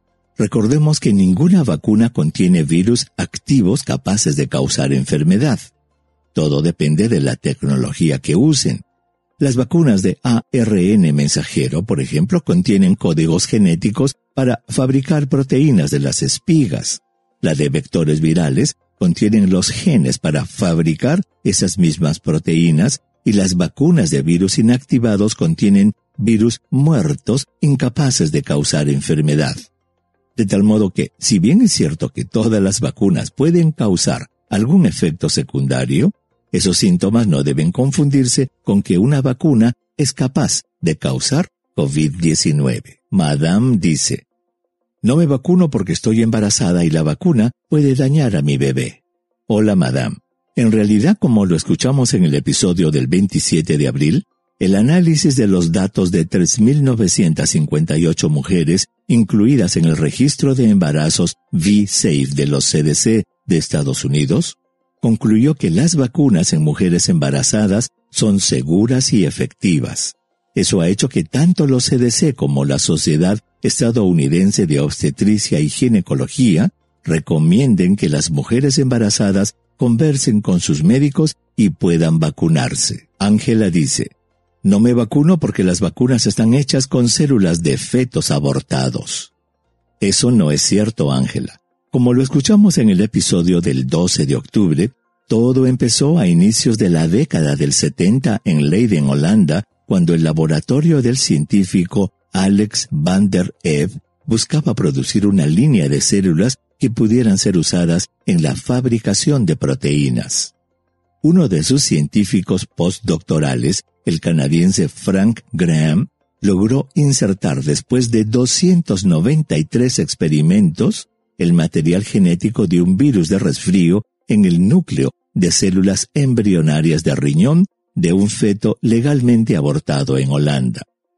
Lo que obtuvo fue una línea celular inmortal llamada HFK293, en donde la H viene del inglés human o humano, la F de fetal, la K de kidney o riñón en español y 293 del número de experimento que logró concluir el estudio.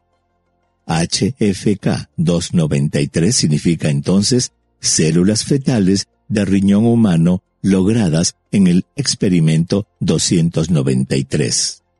Desde entonces, los años 70, esa línea celular HFK 293 y su derivado HFK 293T se han convertido en las principales líneas celulares con las que trabaja la gran mayoría de laboratorios que hacen experimentos para el desarrollo de medicinas y vacunas.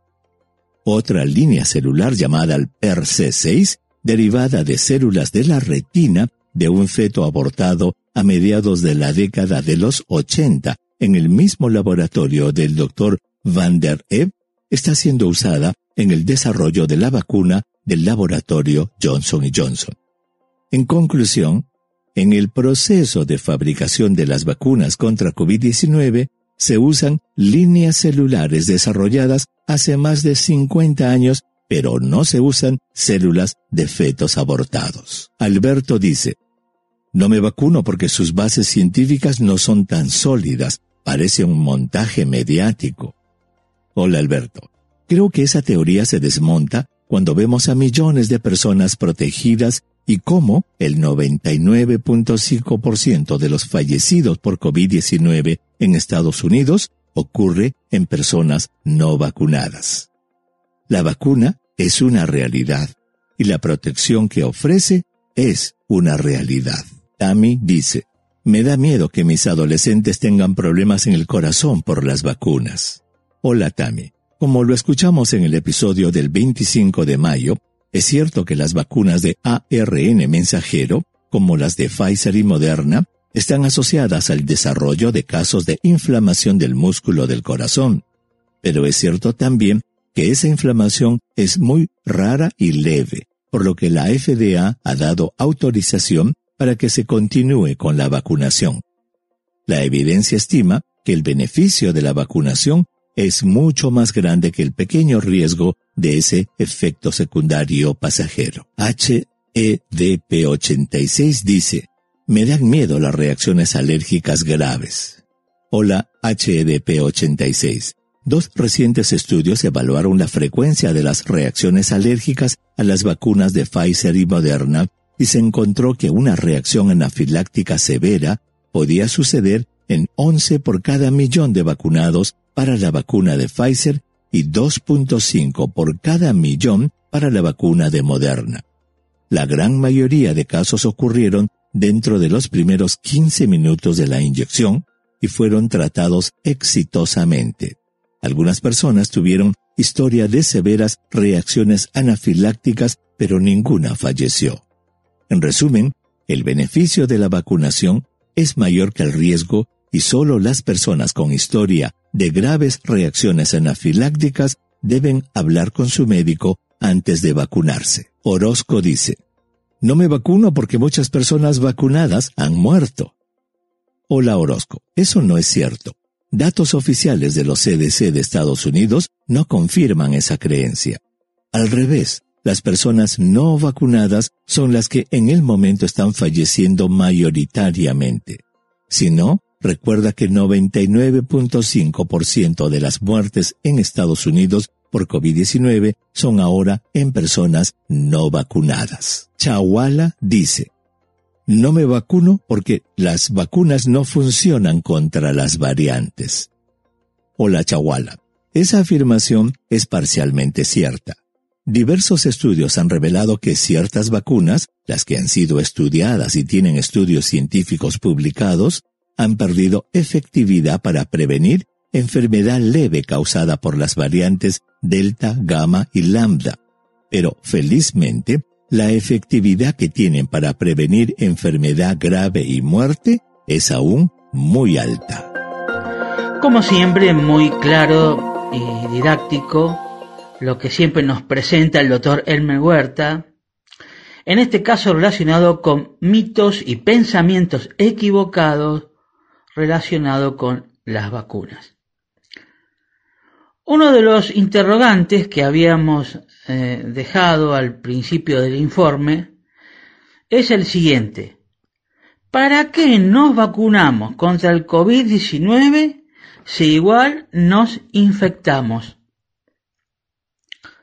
es por lo siguiente. Para evitar la enfermedad grave de COVID y mucho menos la muerte. Las vacunas que se están suministrando contra el COVID-19 no frenan la transmisión del virus o que otras personas se puedan llegar eh, a contagiar incluso estando vacunados completamente.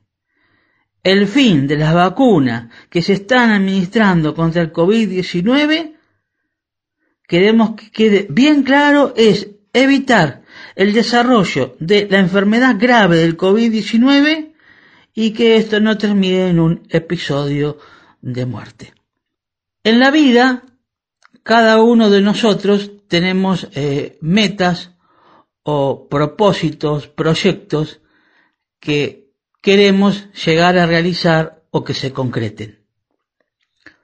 A veces no es fácil el que los podamos llegar a conseguir o lograr. A veces porque complotamos contra nosotros mismos, a veces por la influencia negativa de, de terceros, que hace que podamos llegar a realizar eso eh, que tanto anhelamos.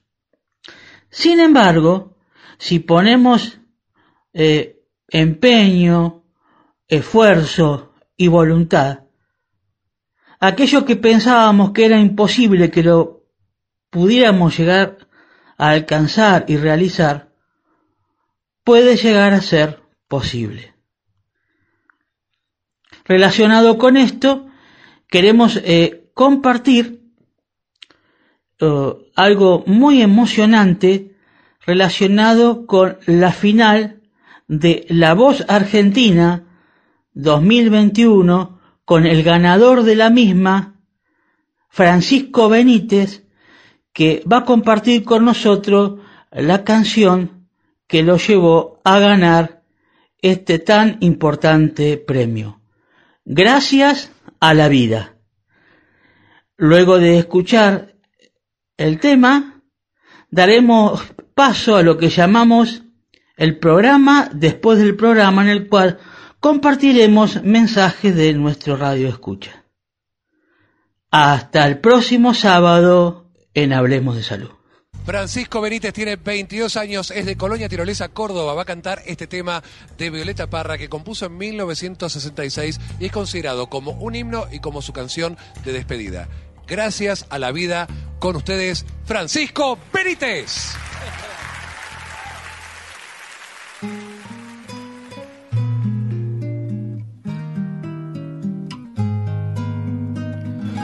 Gracias a la vida que me ha dado tanto, me dio dos luceros que cuando los abro, perfecto distingo los negros del blanco y en el alto cielo su fondo estrellado y en las multitudes la mujer que yo amo.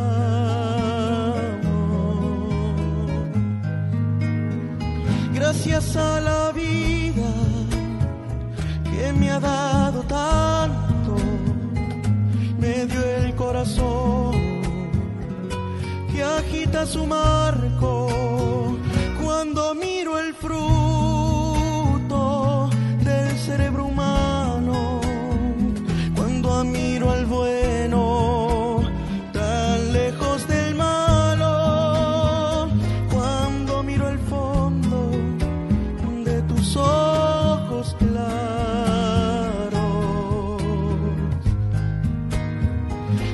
Gracias a la vida que me ha dado tanto,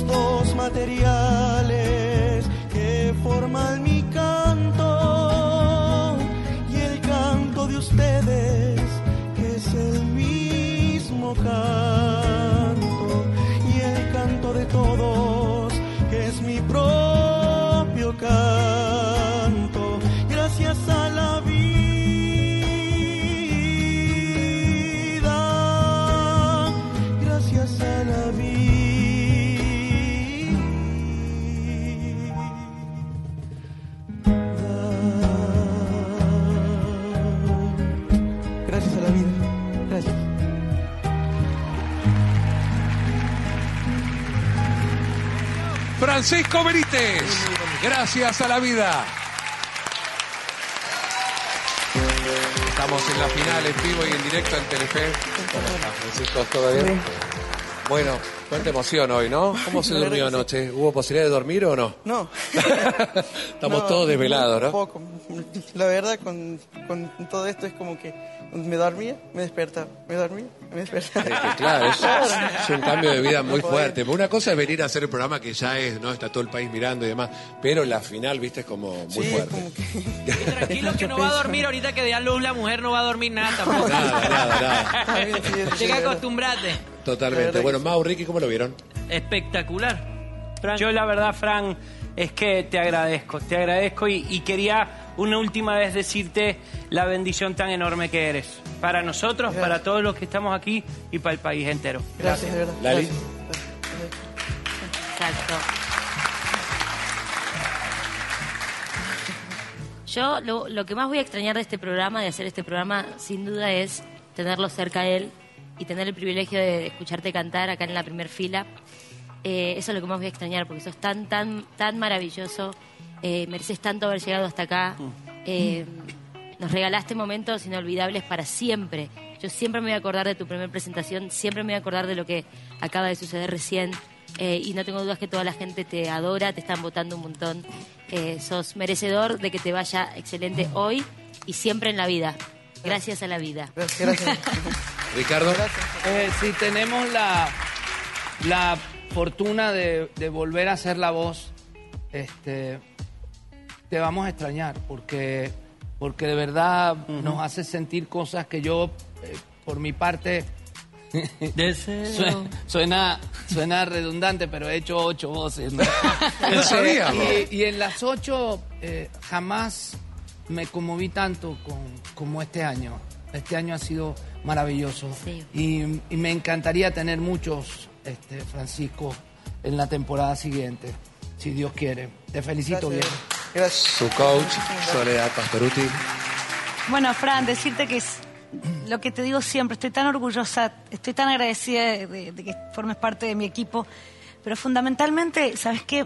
Vos me das esperanza a mí, porque lo que vos generás en todos nosotros cuando cantás, en toda la gente, eh, es tan difícil de expresar, de explicar, pero es tan lindo de sentir, eh, que a mí me da como esa sensación, ese cosquilleo por el cuerpo, de decir, esto que acabas de cantar recién es eso, es como gracias, gracias de verdad por conocerte a esta vida, a este programa, a toda la gente, gracias por esto que nos generas a todos, que es esas ganas de seguir adelante, de disfrutar de cada momento que nos regala la vida cada día. Gracias de todo corazón, hermoso lo que hiciste, hermoso. Solamente sorprende a cada instante.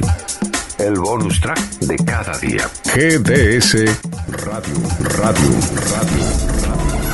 Condimentando tus momentos para que los devores auditivamente.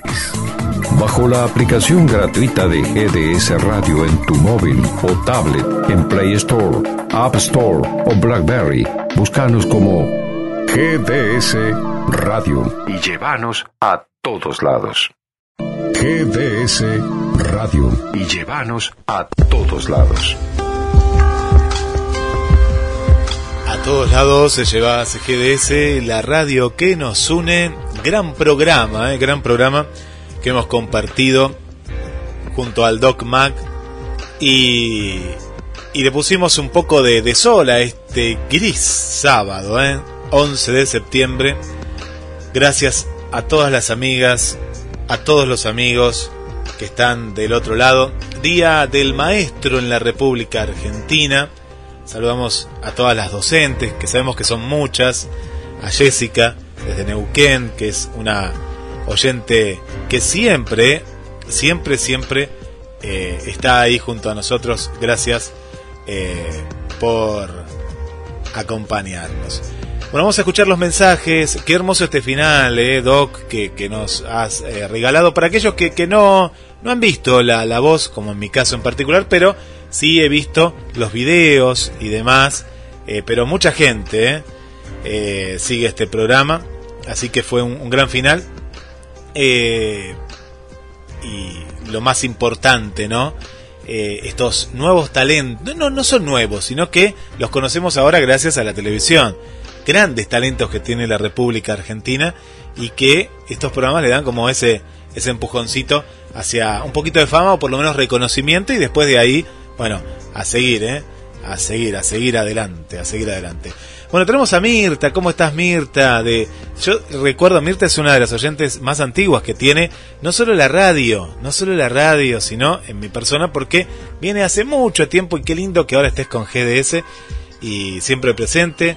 Estoy escuchando el doc, muy bueno, cómo lo explica. Y yo pienso como ustedes, mañana nos tenemos que cuidar y mucho por el tema, claro que hablamos de la votación. Besos, bueno, besos Mirta, del barrio San Cayetano, pero después me acuerdo que Mirta dijo, ah, no, pero en realidad soy del barrio Estación Norte, ¿no? Pero que a veces los barrios no se sabe, de que están de, de un lado y del otro. Eh, Saludos por aquí también para Paula, ¿eh? para Paula, gracias Paula por acompañarnos y deja una inquietud para, para el doc. Eh, Paula, te escuchamos. Hola, buenas tardes, mi nombre es Paula. Le quiero consultar al doctor sobre el asunto de esto del coronavirus. Eh, si es obligatorio todos los ómnibus cuando tomamos los colectivos, si es obligatorio de tener las ventanillas abiertas. Porque resulta que yo veo varios colectivos, por ejemplo, cualquier línea que sea de acá de, de Capital Federal, por ejemplo, cualquier línea, y veo que todas las líneas están con las, con las ventanillas cerradas. Por eso, ¿sería eso, es obligatorio de tener ventanillas abiertas, doctor? Porque si es, si es, o sea, si andamos con el asunto del virus, todavía, o sea, tendría, tendría que tener las ventanillas abiertas, es obligatorio cuando tenemos que viajar. Bueno, me mando un saludito grande, besitos, chao. Paula de Argentina. Gracias, Paula, gracias, Paula. Y bueno, el doc después va a estar contestando, pero la, la, la cuestión es que esta es otra de las medidas que parecen que son por moda, no, no son por moda, no, no, tenían un porqué, tienen un porqué pero es cierto que no se respetan. Vos hablas de Capital Federal, también pasa acá en Mar del Plata, ¿eh? también pasa acá en Mar del Plata. El tema es que no hay un control sobre estas medidas. Las medidas siguen, claro que siguen, siguen adelante las medidas. Pero ahora, claro, es como que no se controla, no se controla. No sé si alguna vez se controló igualmente. ¿eh? Esto de los colectivos estoy hablando, ¿no? Esto de los colectivos. Yo abro, abro este, este paréntesis que me llama mucho la atención los testeos que se van a hacer en Mar del Plata a partir del lunes. Yo no sé qué datos tendrán ellos, qué es lo que está pasando, pero me llama mucho la atención que después de las elecciones, después de un domingo, vayan a hacer diferentes testeos. Bueno, vamos a ver y la semana que viene lo estaremos hablando con el doctor. A seguir cuidándose, ¿eh? a seguir cuidándose. Buenas tardes, mi nombre es Gilen de la ciudad de Mar del Plata. Eh, muy buen sábado gris por aquí. Quería mandar un saludo a Guille y al doctor Mac. Muy buen fin de, no se olviden de mañana que hay que votar. Besos. Y ahí estamos, ahí estamos con el tema. Bueno, muchas gracias, Gilen, por eh, escucharnos y acompañarnos desde aquí, desde la ciudad de Mar del Plata. Más mensajes, 223 4 24 66 46. Esther nos escribe al WhatsApp, ¿qué tema el del corazón? Nos pone con una carita triste, mi papá falleció de infarto masivo, su corazón prácticamente literalmente explotó. Mi mamá está con tratamiento de arritmias por estrés, está con muchos medicamentos hace tres años. Bueno, Esther, un abrazo a la distancia, eh, fuerte, eh, fuerte, fuerte lo que nos contás, que justamente viene a, colación del informe, ¿no? Del corazón roto y de lo que contaban. Eh, es, es duro. esto, esto también nos da, nos da para, para, para reflexionar, ¿no? sobre qué hacemos todos los días, ¿no? Y ahí Gabriel lo, lo, lo contaba el Doc Mac eh, sobre qué es lo que hacemos diariamente, ¿no? Ayer me llegaron imágenes de Gastón, de aquí de Mar del Plata, y relacionadas justamente con este tema, ¿no?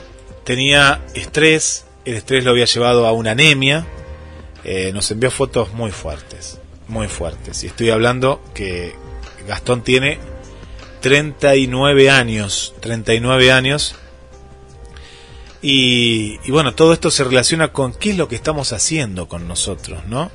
Y bueno, casos como el de él nos dejó un, mensaje muy fuerte reflexionando sobre eh, el cambio de vida que, él iba a tomar a partir de, este momento. Vamos con más mensajes. De, desde la producción eh, dijimos que no lo íbamos a pasar el mensaje en sí, porque era un mensaje muy, muy, muy privado, con mucho dolor eh, pero, pero bienvenido y gracias también por estar del otro lado. Más mensajes que nos llegan 2234 24 66 46. Hola Gaby, soy Victoria de Mar del Plata. Hola Guille. Bueno, como siempre, todos tus temas muy interesantes. Genio. Bueno, y yo te cuento que estoy esperando todavía ya hace casi dos meses la segunda dosis de la eh, vacuna AstraZeneca y bueno, estoy re ansiosa, viste, por recibirla y es como que no me llega más ya no sé cuántas veces veo el, ¿cómo se llama la aplicación? Este, para ver si me llegó, viste, y nada, nada, estoy ahí eh, súper ansiosa con la segunda dosis, así que estoy esperando. Escuché que ya te la diste vos, la misma que yo, y que re bien, qué suerte, Gaby, qué suerte. Bueno, ojalá que pronto me llegue a mí también. Y bueno, este es como vos, yo hoy te escuchaba que, decía, ¿no? Con respecto a la vacuna, que, que como es, eh, si te la das te podés contagiar igual, pero no es lo mismo, porque uno está más protegido, o sea, te vas a contagiar, es verdad, podés contagiar, pero no te vas a morir, ni va a tener el virus ese poder que tiene cuando uno no tiene la vacuna. Cuando el virus está en nuestro organismo, y no tiene la vacuna, ese virus tiene toda la fuerza y todo el poder para destruir a la persona y para destruir a otras personas que contagia esa persona. ¿Sí? ¿Se entiende? Entonces, es muy importante realmente vacunarse. ¿Por qué? Porque cuando uno tenga la vacuna, ese, es este, virus ahí en, en, el organismo del humano no va a tener el poder para destruir a ese humano y a su vez para que ese humano inconsciente o conscientemente destruya a otro humano, ¿sí? Porque va a estar débil, porque hay una vacuna, hay este eh, anticuerpos. Entonces eso es importante. Por eso es que es tan importante vacunarse, porque la gente, claro, dice, eh, me vacuno, igual este me contagio, igual contagio a los demás. No es así. No es tan así, ¿sí? No es tan así. O sea, te vas a contagiar, pero no te vas a morir. Y vas a tener el cuerpo, eh, eh, ese, ese virus que está dentro de nuestro organismo, va a ser más débil por lo tanto, ni fuerza tanto va a tener para poder contagiar a otra persona, ¿sí? Entonces es muy importante vacunarse. Bueno, Gaby, esta vez te lo voy a hacer cortita, te mando un beso enorme, así que, que, que estés bárbaro como siempre. Y bueno, nada, qué decirte que siempre tus programas son de mucho interés, así que bueno, siempre trato de, escucharte, siempre dentro de lo que puedo y de participar cuando puedo. Un beso grande a Guilles y a vos. Nos vemos, nos escuchamos en el próximo encuentro. Chau, chau. Bueno, muchas gracias, eh, Victoria. Y, es así, es así. Hay, hay, que vacunarse, esto es lo más importante. Eh, con respecto a esto de la vacuna, eh, mucha gente que ha ido voluntariamente y, tiene la duda como si le va a llegar o no la notificación o si tiene que acercarse nuevamente de manera voluntaria. Eh, esperen el turno. Ya cuando la primera vez que fueron voluntariamente, sin, sin haberse anotado previamente, les va a llegar el turno. Les va a llegar el turno porque ahí les tomaron los datos. ¿sí? Le habrán preguntado eh, nombre, apellido, número de teléfono y demás. Les va a llegar, les va a llegar. El caso de Ana María y Roberto, eh, queridos amigos también, eh, se van a vacunar este miércoles. Nos contaron, hay un nuevo vacunatorio aquí en la ciudad de Mar del Plata sobre la avenida, la avenida Juan B. Justo, casi entre Córdoba y Santiago del Estero. Sí, hay, un nuevo puesto vacunatorio. Eh, después le vamos a decir que nos cuenten, que nos cuenten cómo es este lugar. Un saludo para Patricia aquí de Mar del Plata, nueva eh, oyente, bienvenida, bienvenida Patricia. Gracias eh, por estar. Y a Ricardo también le mandamos un saludo. Al amigo Gabriel Magnani, ¿eh? sería uno de los oyentes número uno de Mar del Plata. No, tenemos varios, pero Gabriel está ahí, está en el top 10. Gabriel, hoy lo hicimos desde estudios, desde, desde cada uno de los estudios. Un saludo para ti y muchas gracias por estar. Por aquí, mm, bueno, Esther también nos escribe a través de Facebook. Ahora estoy en Facebook, acá leyendo. atentamente escuchando el informe de las distintas variantes Sí, estuvo muy bueno este, este informe. Irina, Irina, sí, ya te saludamos, Irina, que nos mandaste por WhatsApp. Muy atenta ahí. Gracias, Irina, desde Córdoba, capital. Eh, gracias por estar eh, en la sintonía, como cada semana. Uruguay también presente en la voz de Liselén. Hola Liselén, ¿cómo estás? Bienvenida para ti, para tu marido y familia. Miriam, casado desde aquí, desde Mar del Plata. Miriam, un beso muy grande, gracias por estar. Silvia Olivera, desde Gran Buenos Aires. Gracias, Silvia. Más mensajes que nos van llegando. Claudio, aquí desde Guido y Luro, ahí siempre presente. Carla, desde Capital Federal. Julia, desde Chile. Mirta, nuestra querida Mirta de Santa Fe. Eh, gracias, Mirta. Para Marianita también, bienvenida. Otra victoria, nuestra victoria de Ecuador, Victoria Solís, gracias por estar. Araceli desde Paraguay. Tenemos acá Susana también, gracias Susana del barrio, del barrio Pompeya. Gracias por acompañarnos. Bueno, instantes nada más, quédense aquí en la sintonía de la radio porque ya llega, ¿eh? ya llega en instantes nada más Elena con Invasión Héroe. Y a todas las chicas como Lore, ¿eh? Lorena ahí que se prende antes a la radio para escuchar Hablemos de Salud. Muchas gracias, igual que Vela desde Portugal. Saludamos a, a Gibi, bienvenida Gibi. La familia Rodríguez, aquí la estoy viendo, a María, ¿eh? María, ¿estará Susi? Me imagino que sí, pues escuchan las tres, Roxy, María y Susi, pero la que mandó saludos acá es María, así que hola María, bienvenida también. Para Marcela, aquí de Mar del Plata, y un saludo especial que nos está escuchando de su departamento, nos está visitando, quiere venir a visitar la radio, es el amigo Juan, ¿eh? Juan Nieva, que nos has contado todo eh, la alegría y la segunda dosis que te diste hace, me parece, dos semanas, ¿no? Mandaste el mensaje, Juan. Bueno, un abrazo. Está ahí en pleno centro. Nos envía la foto de donde está escuchando la radio. Mirá qué bien. No saco la calle, pero sí que sé que es el centro, ¿eh? Sí, sí, sí. Mirá vos, para, si, si amplío la foto capaz que veo... Sí, me ubico más o menos, no voy a decir dónde es, pero estás ahí más o menos en tercer piso, ¿no?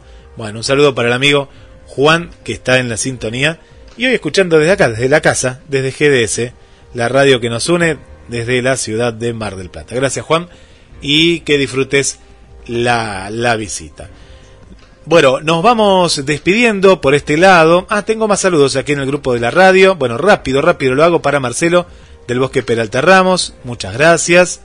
Por aquí también. Ah, qué hermoso, Irina, esto. Bueno, lo vamos a compartir también, ¿eh? Lo vamos a compartir. Eh, Vanessa, un saludo. Tete también, no me quiero olvidar. Tete, un beso muy grande. Para Berenice, fuerza, Berenice. Y Araceli, ¿eh? No me, casi me he olvidado de ustedes. Gracias también por acompañarnos. Les hace muy bien escuchar la radio y a nosotros, junto al DocBack, nos hace muy bien saber cómo sigue la evolución de nuestra amiga Berenice. Gracias Araceli por estar ahí. Y un último saludo para Lorena y Alejandro y bienvenida Elena, ¿eh? Elena, a este planeta Tierra que nació en el día de ayer. Felicitaciones, felicitaciones eh, Elena. y a los papás felicitaciones y Elena, bienvenida a, a, este, a este mundo. Gracias por acompañarnos el sábado que viene 13 y 30 horas, como siempre por GDS, la radio que nos une entre el almuerzo y la siesta, el Doc Mac desde Mar del Plata para toda la Argentina y el mundo.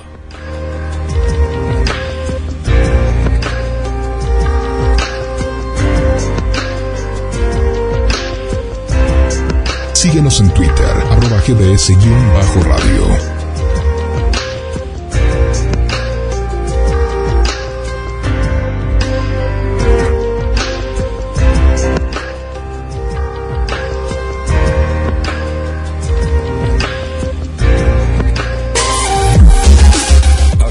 El modo relax para desconectarte de la monotonía diaria.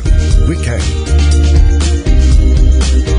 www.gdsradio.com.ar Winter 21